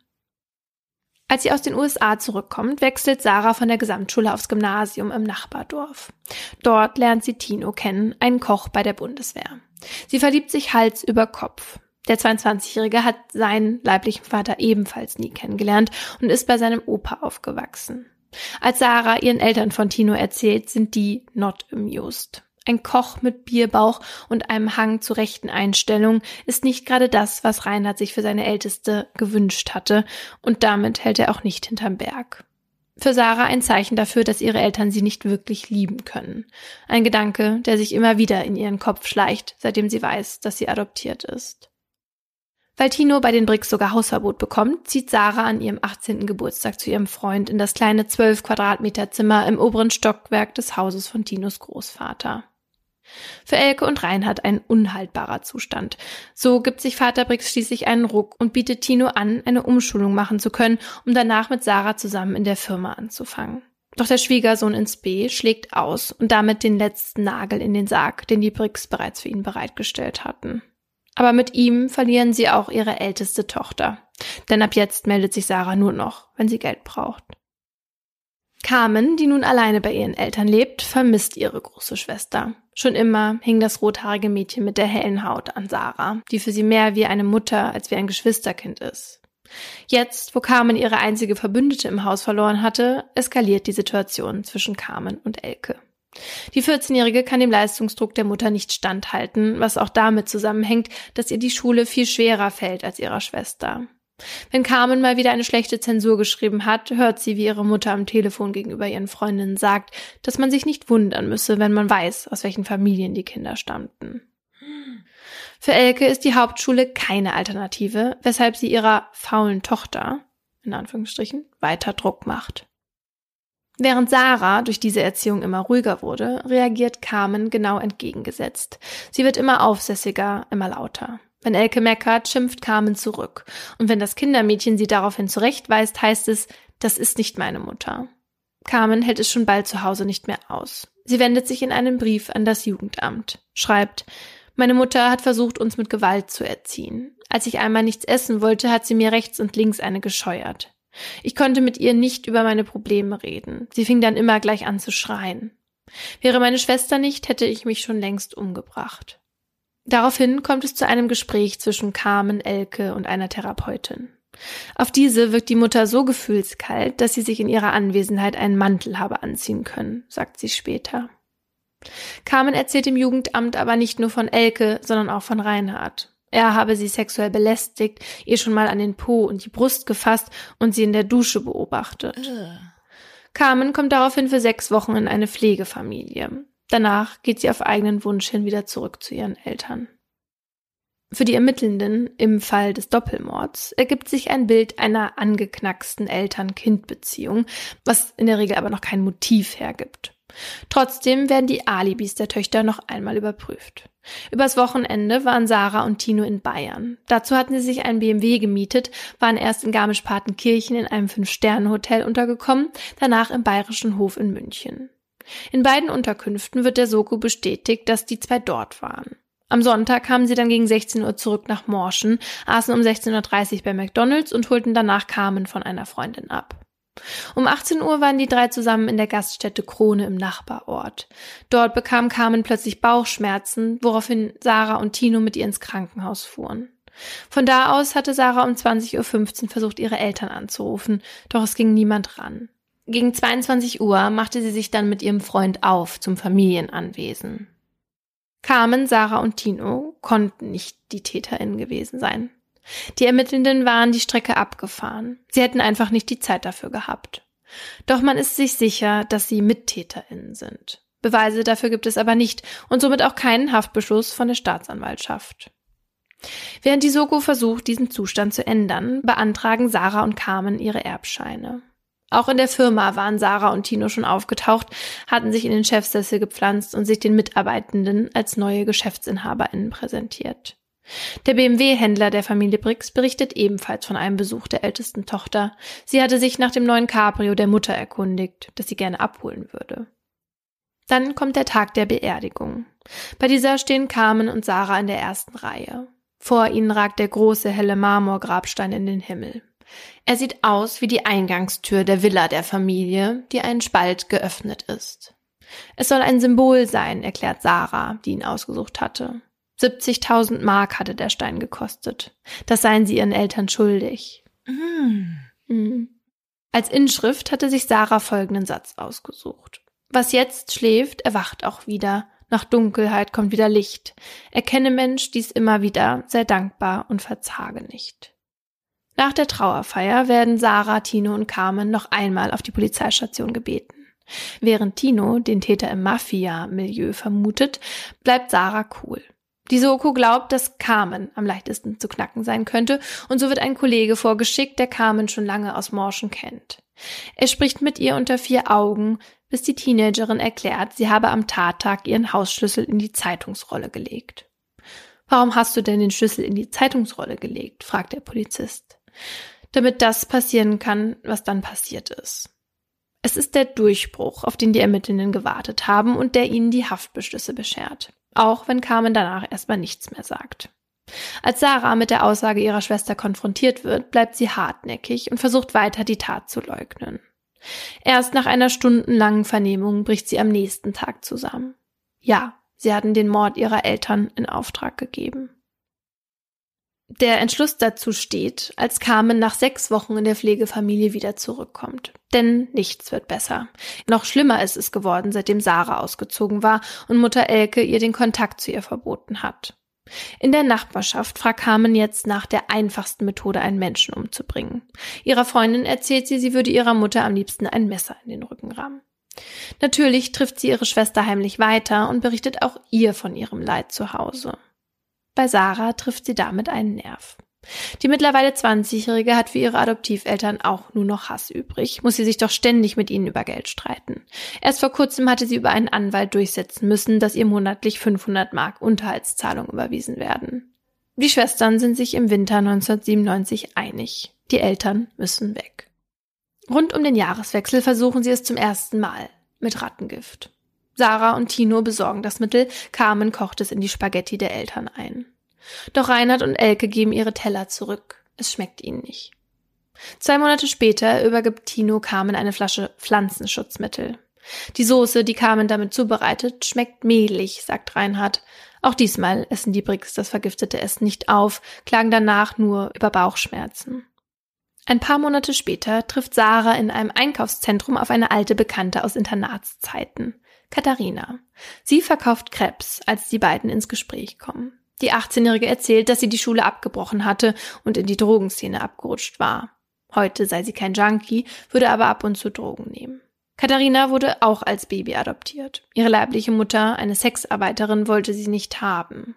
Ein Punkt, der Sarah und Katharina verbindet. In den nächsten Wochen treffen sich die beiden immer wieder. Sarah erzählt Katharina auch von ihren Problemen mit den Eltern und irgendwann fragt sie sie gerade raus, ob sie jemand in der Drogenszene kenne, der einen Auftragsmord begehen würde. Zur selben Zeit hört sich auch Tino in seinem Umfeld nach einem Killer um. Und er verteilt auch schon Jobs an Kollegen. Einer könnte Hausmeister in der Villa werden und in der Einliegerwohnung wohnen. Anfang Juni 1997 treffen sich Sarah und Katharina erneut und diesmal hat Katharina gute Neuigkeiten dabei. Ich habe einen Freund, der gerade zu mir gezogen ist. Der macht's. Der neue Freund heißt Alec und ist Security-Mann im Einkaufszentrum. Auch er kommt aus zerrütteten Verhältnissen, hat sich gerade erst für Katharina von Frau und Kindern getrennt. Der 22-Jährige sei der Richtige für den Job, habe er auf St. Pauli doch schon mal einen Zuhälter mit einer Pumpgun weggepustet. Es kommt also zu einem Treffen zu viert. Sarah, Tino, Katharina und Alec. Es geht um Geld. Am Ende einigen sie sich darauf, dass Katharina und Alec fünf Prozent des Erbes erhalten sollen. Mindestens aber zwei Millionen Mark. Die Paare überlegen sich auch schon, wie das Vermögen bestmöglich eingesetzt werden kann. Ein gemeinsames Restaurant mit Disco auf Mallorca. Das ist immer eine gute Idee. Sarah und Tino schauen kurz darauf auch schon mal nach Angeboten auf der Ferieninsel. Am 12. Juni meldet sich Sarah dann noch einmal bei ihren Eltern. Sie möchte, dass ihre Sparbücher ausbezahlt werden, denn das Geld wird knapp. Doch Elke ist dagegen. Sie stellt Sarah vor die Wahl. Tino oder die Firma. Ihre Eltern würden nämlich bald in den wohlverdienten Ruhestand gehen wollen, und wenn Sarah sich nicht für die Firma entscheide, werde das Unternehmen nach dem Tod der Eltern in eine Stiftung überführt und Sarah nur ihren Pflichtanteil erben. Fünf Tage gibt Elke ihr Bedenkzeit. Damit ist ihr Todesurteil gesprochen. Denn Sarah will jetzt keine Zeit mehr verlieren und so wird der Mord auf den 14. Juni datiert. An dem Abend positioniert sich Alec mit einem Gewehr auf dem Dach der Weißen Villa. Währenddessen ist Carmen mit ihrer Mutter auf einer Hochzeitsfeier ganz in der Nähe. Sie schwingen auf dem grauen Linoleumboden das Tanzbein und Vater Reinhard erholt sich zu Hause von einer Nasen-OP. Doch als Mutter und Tochter gegen zwei Uhr nachts nach Hause kommen, passiert nichts. Alec hatte den Auftrag abgebrochen, nachdem eine Polizeistreife am Haus vorbeigefahren war. Ein Plan B muss her und die Tat auf den nächsten Tag verlegt werden. An diesem Sonntag sind Tino und Sarah auf dem Rückweg von Bayern. Sie melden sich bei Carmen und erklären ihr, dass sie die Alarmanlage ausschalten und den Haustürschlüssel in der Zeitungsrolle vor dem Haus hinterlegen soll. Carmen tut, wie ihr geheißen. Es ist noch früh an diesem Abend und Reinhard mit seinem Auto in der großen Einfahrt der Villa beschäftigt, als Alec und Katharina auf das Grundstück treten. Von ihrem Opfer überrascht, geben die beiden vor, eine Autopanne gehabt und ihr Handy vergessen zu haben. Ob sie mal kurz telefonieren dürften. Selbstverständlich, entgegnet der Mann mit den angegrauten Schläfen und dem freundlichen Gesicht. Katharina und Alec trotten hinter dem 58-Jährigen her. Nachdem dieser ihnen gezeigt hat, wo das Telefon steht, wählt Alec eine Nummer und tut so, als würde er telefonieren. Als er auflegt, dreht Reinhard Briggs ihm gerade seinen Rücken zu. Jetzt zieht Alex sein Messer und greift den Mann von hinten an. Reinhard wehrt sich verzweifelt, beißt Alex sogar in die Hand. In dem Moment kommt die Frau des Hauses die Treppe hinunter und fängt an zu schreien. Elke Briggs versucht zur Tür zu kommen, doch Katharina hält sie mit ihrem Messer in Schach. Als Reinhard schließlich blutend in sich zusammensackt, kommt Alec Katharina zu Hilfe. Elke schreit laut nach ihrer Tochter Carmen, bis Alec auch ihr die Kehle durchschneidet.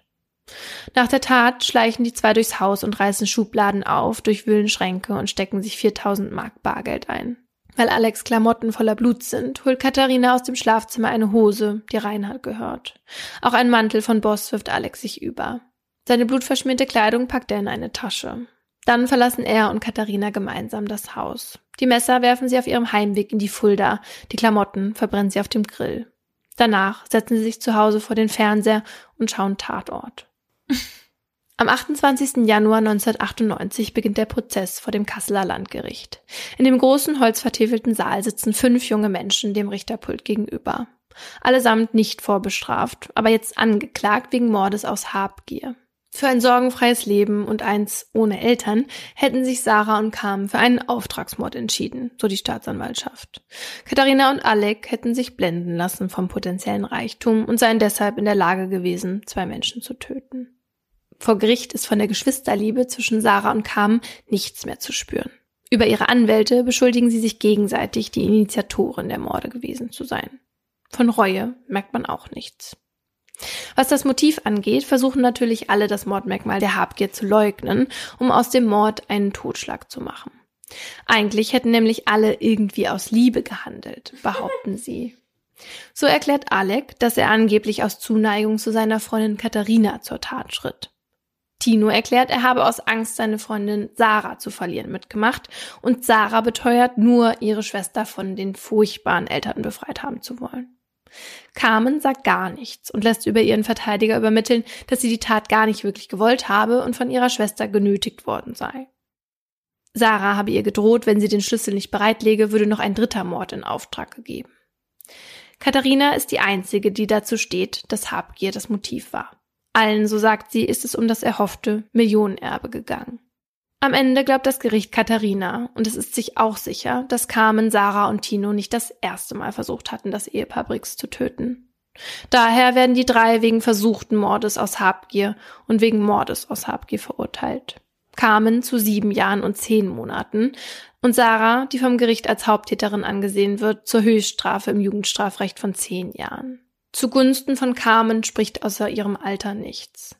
Sarah ging es nur noch um die eiskalte Durchsetzung ihrer Interessen. Genau das, was sie ihrer Mutter immer vorgeworfen hat, so der Richter in seiner Urteilsbegründung. Sarahs Freund Tino wird zu einer lebenslangen Haftstrafe verurteilt und Alec, der selbst zur Waffe griff, bekommt lebenslang mit Feststellung der besonderen Schwere der Schuld. Katharina erhält die geringste Strafe von sieben Jahren. Sie hat als einzige von Anfang an die Dinge geschildert, wie sie waren. Ein rückhaltloses Geständnis ist für einen jungen Menschen ein unglaublich guter Anfang, erklärt der Vorsitzende. Das Motiv bei allen sei Habgier gewesen. Am Ende schließt der Richter aber, eine Frage konnten wir nicht beantworten. Wie konnte es dazu kommen? Ach, es ist irgendwie so gemein für alle. Die Eltern haben sich Kinder erhofft, dann zwei adoptiert, die sie nachher getötet haben. Und ich weiß jetzt natürlich nicht, wie die Eltern, ob die jetzt wirklich schlimm waren ne, oder die wirklich darunter gelitten haben, ob der Vater wirklich übergriffig war. Wenn er das gewesen sein soll, dann das ist halt auch fies für zwei Kinder, die irgendwie von ihrer Familie nicht gewollt werden, in so eine gegeben zu werden. Ja. Also das Jugendamt war nicht der Meinung und das Gericht jetzt auch nicht. Mhm. Weil die kamen das über ihren Verteidiger auch nochmal gesagt hat, dass der Vater das getan hat. Aber das Gericht hat keine Hinweise darauf gefunden. Ich finde es halt auch nicht so klar, wie jetzt in deinem Fall irgendwie. Mhm. Weil hier kam ziemlich doll rüber, dass die Sarah, also dass es ihr ziemlich klar nur ums Geld gegangen ist die ganze Zeit. Mhm, mh. Und ähm, ich meine, sie hat sich ja auch von ihren Eltern befreit, ne? Wenn das mhm. jetzt wirklich auch so schlimm für sie war. Ähm, sie ist zu ihrem Freund gezogen und, und hätte da jetzt auch arbeiten können und Geld verdienen können. Bei Carmen hatte ich jetzt persönlich mehr das Gefühl, dass sie so richtig in diesem Teenager-Pubertätswirrwarr mhm. war und sich alleingelassen gefühlt hat von der Schwester und richtig wütend war aber ob sie, wenn sie jetzt ohne ihre Schwester gewesen wäre, ob das dann auch wirklich zum Tod der Eltern geführt hätte. Mhm. Manchmal ist das halt auch diese Dynamik, ne, die in diesen Gruppen ja, passiert. Ja. Was war das eigentlich für eine beknackte Aktion mit diesem Grabstein, wo die eine dann sagt, das hätte einen symbolischen Charakter, so eine offene Tür weil die Eltern ja die Tür geöffnet hatten mhm. für die Täter und dann auch noch sagt, wir waren denen das schuldig, dass dieser Grabstein 70.000 D-Mark gekostet hat. Ja, das finde ich auch so richtig makaber, weil also es kann ja gar kein guter Gedanke dahinter gesteckt haben. Was soll das denn? Also, ne, ich will ja immer Benefit of the Doubt geben, aber es ist halt nun mal einfach die Tür, die sie dann ihren MörderInnen aufgemacht mhm. haben. Was unsere Fälle ja jetzt auch unterschieden hat, ist, dass die Kinder in meinem Fall adoptiert waren. Ne? Mhm. Und laut einer Untersuchung aus den USA kommt Parizid aber auch schätzungsweise 15 Mal häufiger bei adoptierten Kindern vor Ernsthaft? als bei leiblichen. Das wird so geschätzt, aber eine Erhebung oder so gibt es nicht. Welche Gründe es dafür geben könnte, habe ich versucht für meinen Aha herauszufinden. Und welcher Begriff da immer wieder aufgeploppt ist, ist das sogenannte Adopted Child Syndrome. Das ist ein Begriff, der von einigen Psychologinnen verwendet wird, um Probleme zu beschreiben, die adoptierte Kinder aufgrund ihrer Adoption ausbilden können, der aber nicht wissenschaftlich anerkannt ist. Also es ist keine anerkannte Erkrankung oder eine psychische Störung. Mit diesem Begriff werden aber verschiedene Symptome zusammengefasst, die adoptierte Kinder erleben können, wie zum Beispiel halt so Gefühle von Ablehnung, weil ihre leiblichen Eltern sie halt weggegeben haben, oder Identitätskrisen, weil sie halt ihre leiblichen Eltern nicht kennenlernen und dann auch nicht wissen, ne, wie waren die so und wo komme ich eigentlich her. Dann geringes Selbstvertrauen, Trennungsangst oder zum Beispiel auch Depressionen.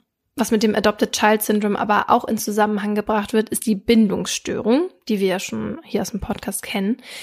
Und diese Fähigkeit für Menschen überhaupt Bindungen aufzubauen, die entwickelt das Kind ungefähr zwischen der Geburt und dem zweiten Lebensjahr. In der Regel ja erstmal durch die Mutter, weil die am Anfang dafür da ist, sich um das Kind zu kümmern und die Bedürfnisse zu befriedigen und auch um es zu beschützen.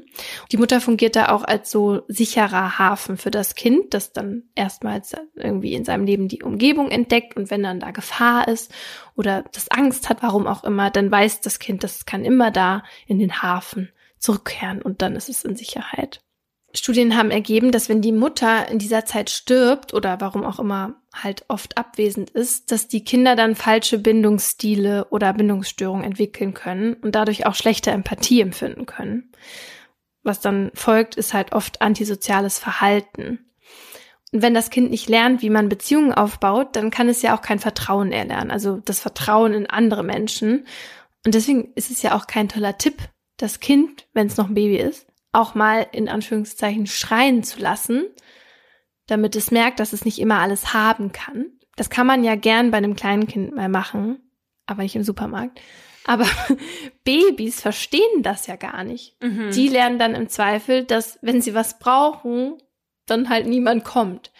Und die bilden dann nicht das Vertrauen, dass sich andere um sie kümmern werden, wenn irgendwas ist oder wenn die Probleme haben und lernen eher, dass ihre Bedürfnisse halt auch einfach nicht so wichtig sind. Wenn man das irgendwann selber glaubt, dann wirkt sich das natürlich auch auf das eigene Selbstvertrauen und Selbstbewusstsein aus. Wir hatten ja letztens mal darüber geredet, wie das mit dieser stillen Ecke ist oder Treppe ist und dem Liebesentzug auf Zeit, wenn das Kind halt nicht brav ist. Dass man das halt nicht machen soll, weil Kinder sonst lernen, dass es keine unconditional love gibt, sondern Liebe irgendwie immer an Bedingungen geknüpft ist. Ja, ich musste zwar nicht auf die stille Treppe, aber meine Eltern haben, als ich klein war und was falsch gemacht habe, dann halt, also dann waren die sauer und dann haben die halt nicht mehr mit mir geredet. Also dieses Silent Treatment. Und ich wurde dann halt manchmal einfach nicht mehr beachtet von denen, ne? Obwohl du auch zum Beispiel im selben Raum warst? Äh, ja, aber meistens sind die auch weggegangen. Mhm. Aber wenn ich mich dann sozusagen vertragen wollte oder irgendwie lieb sein wollte oder so, dann war halt trotzdem so, nee. Und wie lange ich, dann? Keine Ahnung.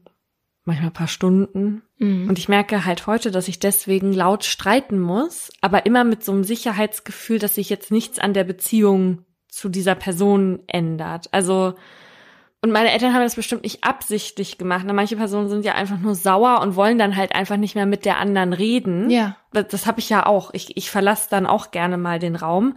Aber nur um mich dann so selber zu fangen, weißt du? Also mhm. wenn, wenn dann eine andere Person wieder kommen würde und so, dann bin ich halt nicht so abweisend, weil mir das so, weil ich diesen Liebesentzug so schlimm finde. Weißt du, und heute als erwachsene Person ist das immer noch so schwer zu ertragen, wenn die andere Person dann einen einfach versucht zu ignorieren, so nach ja. dem Motto. Und ich mich dann wieder fühle, als wäre ich fünf Jahre alt.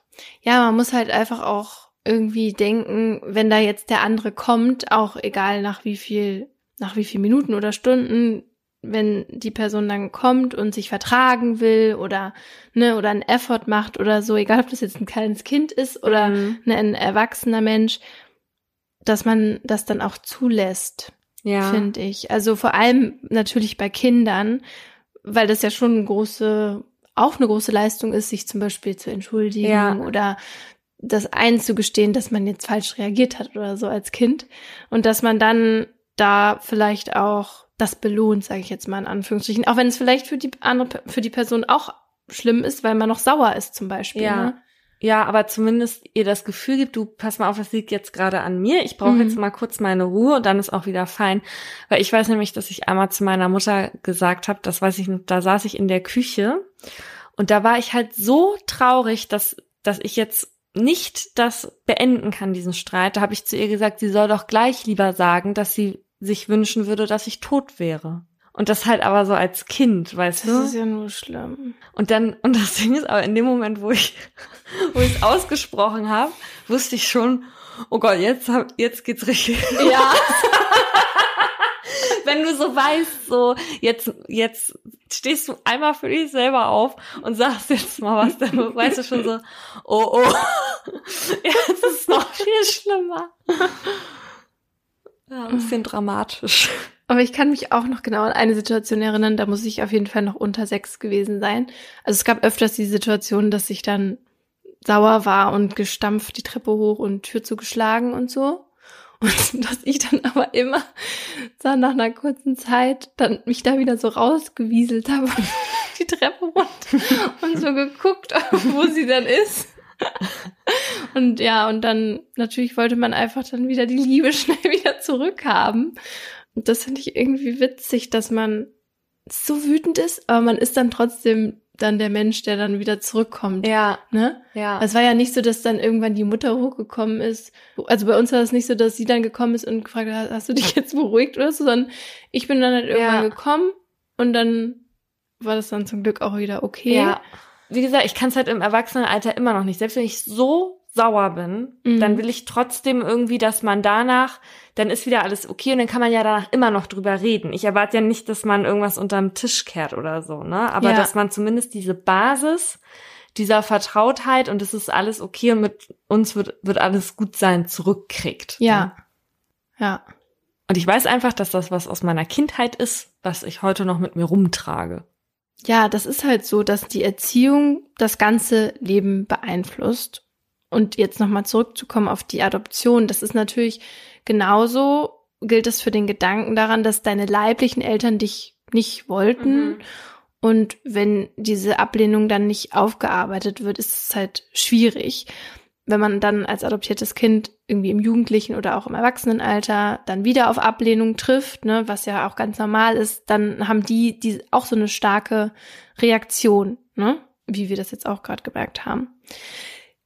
Und genauso ist es halt, wenn die Kinder direkt nach der Geburt nicht lernen, wie man überhaupt Bindungen eingeht. Und deswegen ist es halt besonders wichtig, Babys so früh wie möglich zu adoptieren, weil sie dann erstens nicht mitten in dieser Phase von ihrer Mutter getrennt werden und zweitens nicht so lange in einer Familie bleiben, die es ja eigentlich abgeben will und sich deshalb vielleicht auch weniger bis gar nicht kümmert.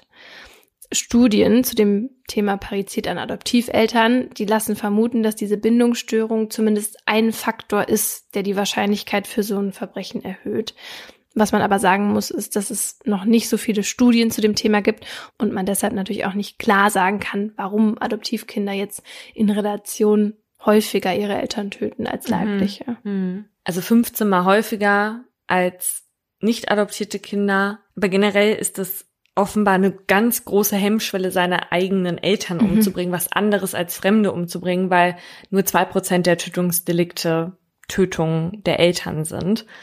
Und übrigens gibt es auch Hinweise darauf, dass es natürlich was mit der Beziehung zu tun hat, weil die Rückfallrate mit Gewalttaten bei Kindern, die ihre Eltern getötet haben oder ein Elternteil, die liegt bei 3,8 Prozent. Also 3,8 Prozent werden danach wieder gewalttätig und bei TäterInnen, die Fremde getötet haben, liegt die bei 11,8. Und es muss ja nicht immer so sein wie in unseren Fällen, dass beide Elternteile getötet werden. Das, das passiert tatsächlich auch eher weniger. Meistens ist es so, dass die Väter umgebracht werden. Das nennt man dann übrigens auch Patrizid, im Gegensatz zum Matrizid, der Tötung der Mutter. Und warum die Väter häufiger umgebracht werden als die Mütter, dafür gibt es verschiedene Erklärungsansätze. Und da stößt man früher oder später immer wieder auf Freuds Theorie des Oedipus-Komplex. Im Grunde geht es da darum, dass das Kind das gegengeschlechtliche Elternteil begehrt und in dem Elternteil des eigenen Geschlechts einen Rivalen sieht. Zumindest ist das beim sogenannten positiven Oedipus-Komplex so.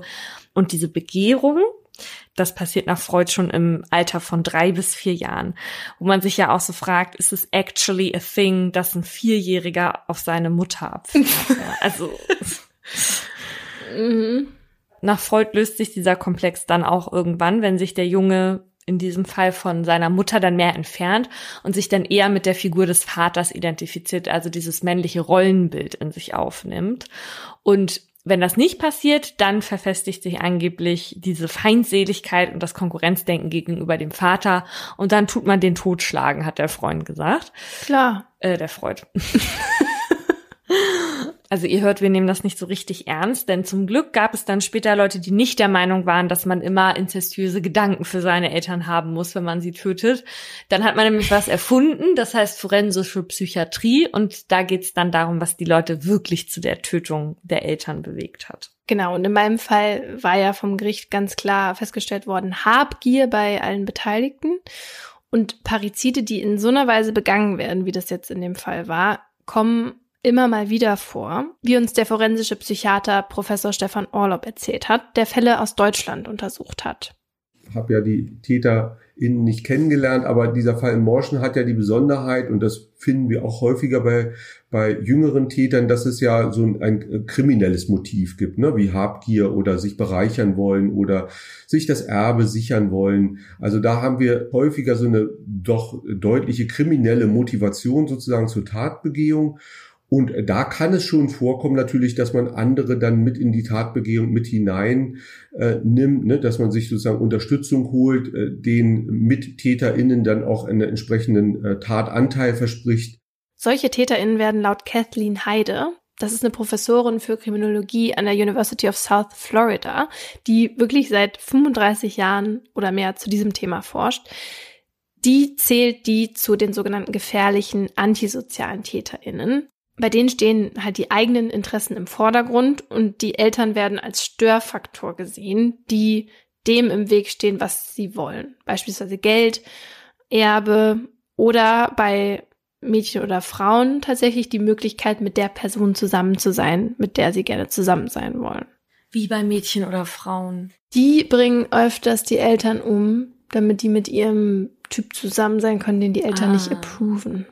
Es gibt einen ganz berühmten Fall von Parizid, den wir auch schon oft vorgeschlagen bekommen haben. Und zwar kommt er aus den USA. Und da geht es um zwei Brüder, die waren damals 19 und 21 Jahre alt und die wurden wegen Mordes aus Habgier an ihren Eltern verurteilt. Und während des Prozesses hatten die dann aber angegeben, aus Angst und Verzweiflung gehandelt zu haben, weil sie angeblich ihr ganzes Leben lang von ihren Eltern missbraucht wurden, vor allem auch sexuell durch den Vater. Und die Vorwürfe wurden von anderen Familienmitgliedern dann auch bestätigt.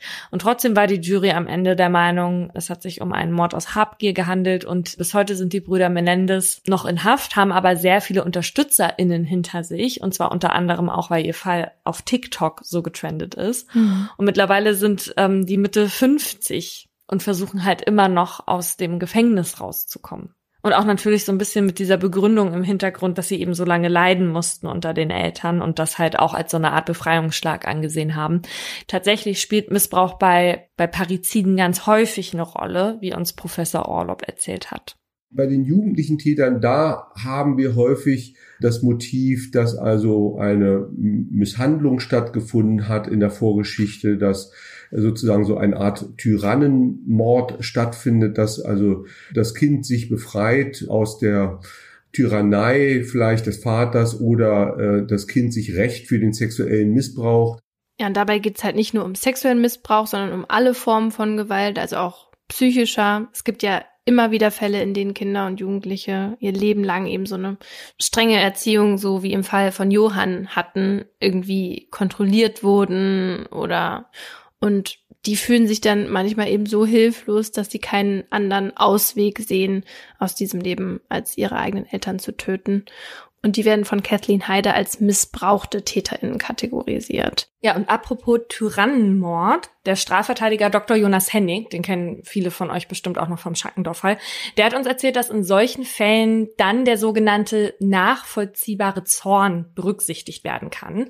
Wenn also ein Kind, in Anführungsstrichen, seine Eltern tötet und ein Mordmerkmal verwirklicht ist, dann kann das Gericht genau wie beispielsweise bei der Ehefrau, die ihren prügelnden Ehemann, von dem sie jahrelang missbraucht wurde, im Schlaf tötet, das Strafmaß nach Paragraph 49 StGB runtergeschraubt werden, damit man so eine lebenslange Haftstrafe umgehen kann.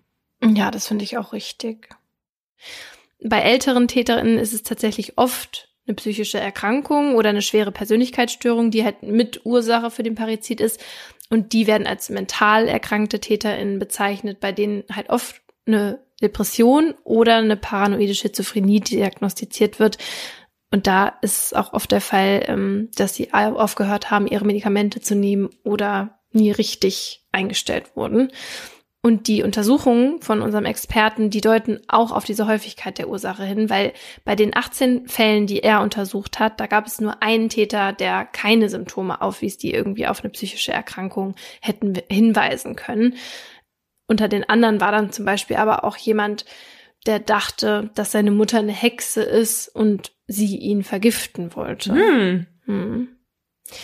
Was aber vielleicht noch wichtig ist jetzt am Ende zu sagen, ist, wie man das jetzt zum Beispiel auch an Carmen aus meinem Fall gesehen hat, überlagern sich halt oft diese Motive und Ursachen. Also in der Regel führen viele verschiedene Aspekte zu einem Parizid. Sonst würden wohl auch viel mehr Eltern am Ende durch die Hände ihrer Kinder sterben.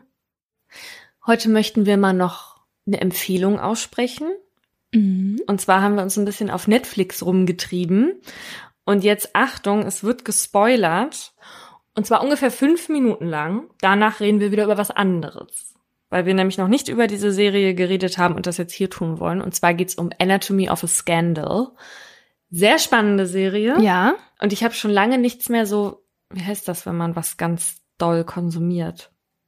Dass man das binscht? Ja, ja. gebinged. Das war bei mir auch so. Ich habe das ja sogar dann bis nachts um zwei habe ich das angeguckt. Ja, ja das mache ich eigentlich nicht, weil mir mein Schlaf schon sehr wichtig ist. Aber das war so eine richtige, auch mit guten Cliffhangern bestückte Serie. Ja, und ich fand sie vor allem filmisch richtig gut gemacht. Nur ganz kurz mal für die Leute, die ja. wie du sind und den Spoiler egal sind. Also es geht darum, dass einem Politiker, der auch Familienvater ist, dass äh, dem vorgeworfen wird, eine Mitarbeiterin vergewaltigt zu haben. Und die sagt dann im Prozess gegen ihn aus und dort ist auch seine Frau anwesend und es geht im Grunde genommen darum, war es eine Vergewaltigung oder war es keine? Denn keiner von beiden streitet ab, dass sie Sex hatten, sondern es geht darum, hat er sie in dem Moment dazu gedrängt oder nicht? Ja, weil sie sagt ja, sie hat im Aufzug gesagt, nicht hier. Mhm. Und er hat das dann halt ignoriert und ihren Slip zerrissen. Also das ist das, was sie sagt. Mhm. Aber was man halt auch noch wissen sollte, diese Mitarbeiterin ist erstens ihm untergestellt und zweitens hatten die aber auch eine Affäre. Genau. Die war aber zu dem Zeitpunkt, wo dieser, dieses, diese Zusammenkunft passiert ist, war diese Affäre eigentlich schon beendet. Genau. Okay, wollen wir jetzt darüber uns mal einigen, ob das jetzt eine Vergewaltigung war oder nicht. Ja. Was sagst du? Es ist ein bisschen schwer, finde ich.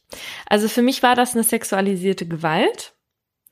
Und an sich würde ich sagen, eventuell auch eine Vergewaltigung gegen den Willen der Betroffenen. Aber wenn wir uns jetzt im Gerichtssaal befinden und wir nicht das wissen, was der Zuschauer am Ende erfährt oder später, dann gegen den Willen den er meiner Meinung nach nicht in dem Moment eindeutig erkennen konnte. Den Gegenwillen meinst du? Genau, weil er ja gegen ihren Willen gehandelt hat. Aber ich bin der Meinung, dass es für ihn nicht so offensichtlich war.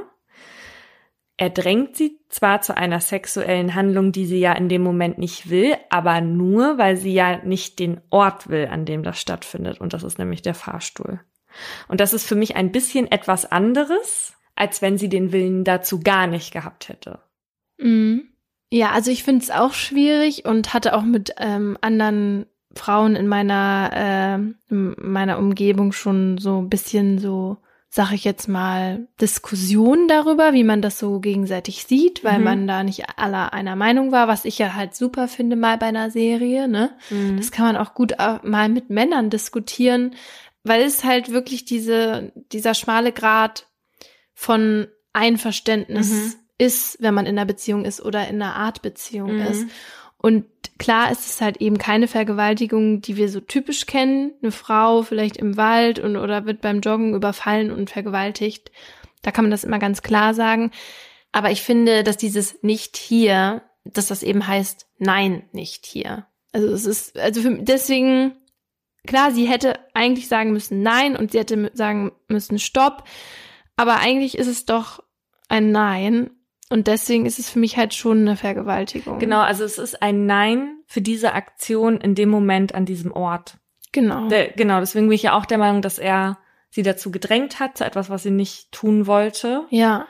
Und trotzdem würde man später nicht wissen, dass er sich in seiner früheren Zeit schon mal über einen Willen hinweggesetzt hat, was man zu dem Zeitpunkt ja noch nicht weiß, Mhm.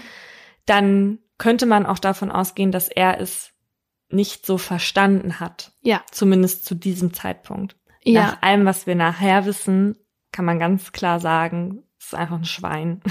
Ja. Und was man an dieser Serie zumindest auch richtig gut sehen kann, ist das Problem, was halt Vergewaltigungsanschuldigungen immer mit sich bringen. Ne? Also es gibt wenig Beweise, das ist eine Aussage gegen Aussagesituation und dass das am Ende auch immer eine wirklich schwierige Aufgabe für ein Gericht ist. Ja, weil es dann auch eben manchmal zwei ganz verschiedene Lesarten von ein und derselben Situation gibt. Also wenn wir jetzt noch nicht so viel verraten haben, wäre das eine Empfehlung. Was ich noch gesehen habe, was ich auch anschauen will, was auf meiner Watchlist steht, ist diese Abercrombie und Fitch Doku. Die Ja. hast du ja schon geguckt, ja, ne? ja. Wie war die jetzt? Also ich war ganz überrascht, dass das überhaupt ein Ding war, Abercrombie. nee, nee, wirklich. Ich weiß bis heute nicht, ob ich jemals in einem Laden drin war. Ich erinnere mich an diesen einen Laden im Elbe Einkaufszentrum, der sehr dunkel war, wo ich mit Kopfschmerzen rausgegangen bin, weil es da drin nach massig ma- Parfum gerochen hat und man auch gar nichts sehen konnte. Aber ich, ich, ich weiß gar nicht, ob das jetzt Abercrombie war oder Hollister, weil die sehen ja offenbar irgendwie gleich aus. Also jetzt, wo du mir sagst, dass es im Elbe Einkaufszentrum war, war es wahrscheinlich nicht Abercrombie und Fitch, weil die sich dann dafür zu toll gef gefunden hätten, das da zu machen. Die sind dann eher in den ganz alten Gebäuden mitten in den Städten drin. Ah, okay. Ja, also das ist in Hamburg so und in London war das auch so. Nee, genau. Und deswegen war ich so überrascht. Deswegen, mir hat das sehr geholfen, dass die am Anfang erstmal diesen Hype, die erklären erstmal den Hype und wer das alles getragen hat und wie das aussah und marketingtechnisch und so, weil das so komplett an mir vorbei Das finde ich ja so witzig. Du müsstest einfach ein Foto sehen. Ich, wenn ich es rausfinde, dann werde ich euch das auch zeigen. Es ist das ungefähr peinlichste Foto. Ich sitze auf einem Bett und um mich herum sind so zehn Abercrombie und Fitch Tüten. Nicht dein fucking Ernst. Doch. In der Doku zeigen die auch so eine, die so ein Abercrombie-Pullover sich mal leisten konnte, wo dann hier so ganz doll so, also so ganz deutlich der Markenname draufsteht, den sie dann nur noch getragen hat. Und dann sie so, ja, auf jedem Foto hält sie so diesen Arm in die Kamera. Ja, also das, das war halt noch Zeiten, als es das noch nicht in Deutschland gab. Und ich dann in Amerika war und dann wie so eine, wie eine Verrückte war ich da wirklich. Also mit 16 da einkaufen und ich weiß gar nicht, woher ich das Geld hatte, weil ich habe da echt viel Geld gelassen Mhm. und war in so einem Kauf Kaufrausch, den ich bis dato noch nicht kannte. Ähm, also ich hatte auf jeden Fall diesen Hype. Ich fand das halt mit 16 mega krass. Ah, Und da standen auch diese Nacktmodels da vorne drauf. Ja. Wobei das muss man ja mal dazu erklären, wer so von der letzten Ecke aus Uetersen kommt wie ich. da, da standen nackt oder oben ohne Models draußen Shirtless rum. Guys. Ja. wie ja auch mein Bruder einer war. mein Bruder war ein Shirtless Guy und die Mutter seiner Kinder das Camera Girl. So haben die sich kennengelernt. Also vorne, genau, standen immer die oben ohne Typen, wo die Touris oder halt die KundInnen dann halt Fotos mit denen machen konnten und ähm, die Camera Girls dann mit ihren Polaroid-Kameras dann davon ein Foto Ach, gemacht man haben. konnte Fotos mit denen machen. Das war der Sinn von den, von den Shirtless Guys vorne, Ah. genau. Dann hat man Fotos mit denen gemacht. Mm, Also das ist wirklich, nee, wirklich, das ist Wie so eine wirklich, Sekt? nee, es ist wie diese Männer, die zu diesen Sexmessen gehen und dann da mit den Pornodarstellerinnen oder mit den Stripperinnen Fotos machen und dann auf Facebook posten. ja, auf jeden Fall ist es ja peinlich genug, dass ich das ähm, so geil fand. Egal. Was noch schlimmer war eigentlich, dass ich da dann auch mal gearbeitet habe. Und da muss ich aber zugeben, dass als ich da angefangen habe, mir das nicht so bewusst war, was für eine falsche Unternehmensphilosophie da herrscht. Also das war mir da nicht bewusst.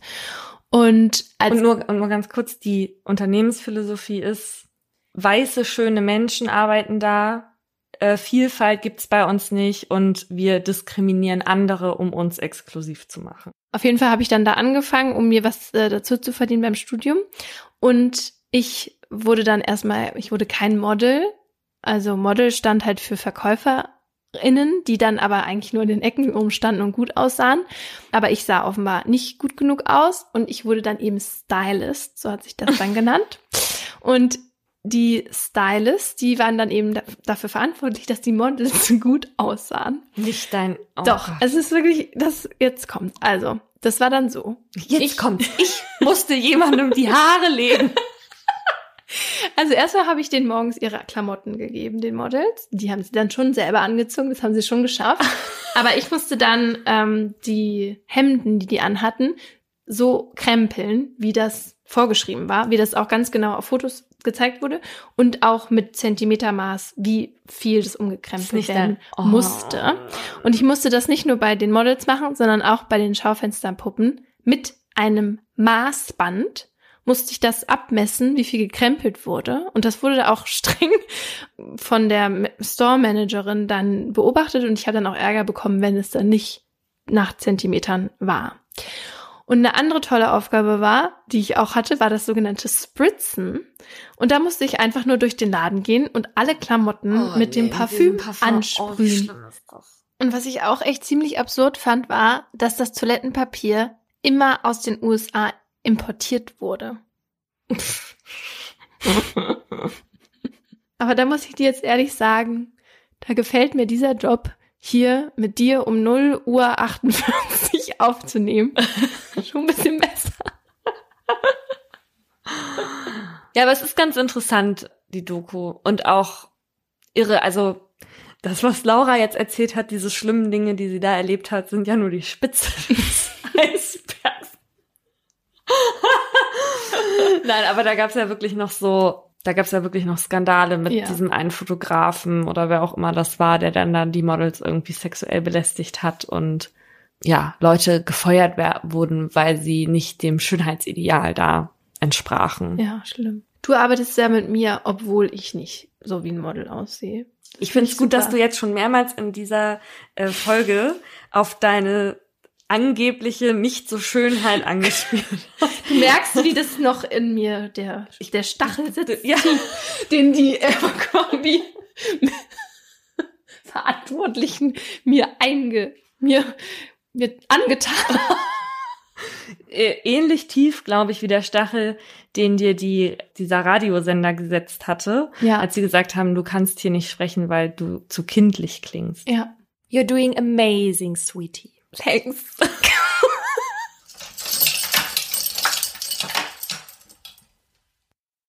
Im folgenden Trailer für den Podcast Justitias Wille geht es um Depression und Suizid. Bitte achtet auf euch, wenn ihr reinhört. Ein Flügel der großen französischen Fenster steht offen und gewährt einen Blick in den großen Garten. Von draußen dringt warme Luft in das bescheiden eingerichtete kleine Hotelzimmer. Sie kniet auf dem Einzelbett, faltet die Hände und richtet den Blick gen Himmel. Danach setzt der Mann, der bei ihr ist, ihr die Nadel und schließt den Zugang an. Lieber Gott, nimm mich zu dir, sagt sie und öffnet das Ventil. Dann bahnt sich die tödliche Flüssigkeit ihren Weg in ihre Vene. Die beiden haben sich heute zum Sterben verabredet.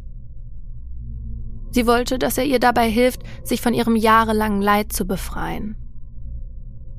Wenige Augenblicke später schläft sie ein. Nach ein paar Minuten setzt ihre Atmung aus, danach hört ihr Herz aufzuschlagen. An diesem Tag ist der Mann sich sicher, das Richtige getan zu haben. Doch jetzt steht der pensionierte Arzt vor Gericht.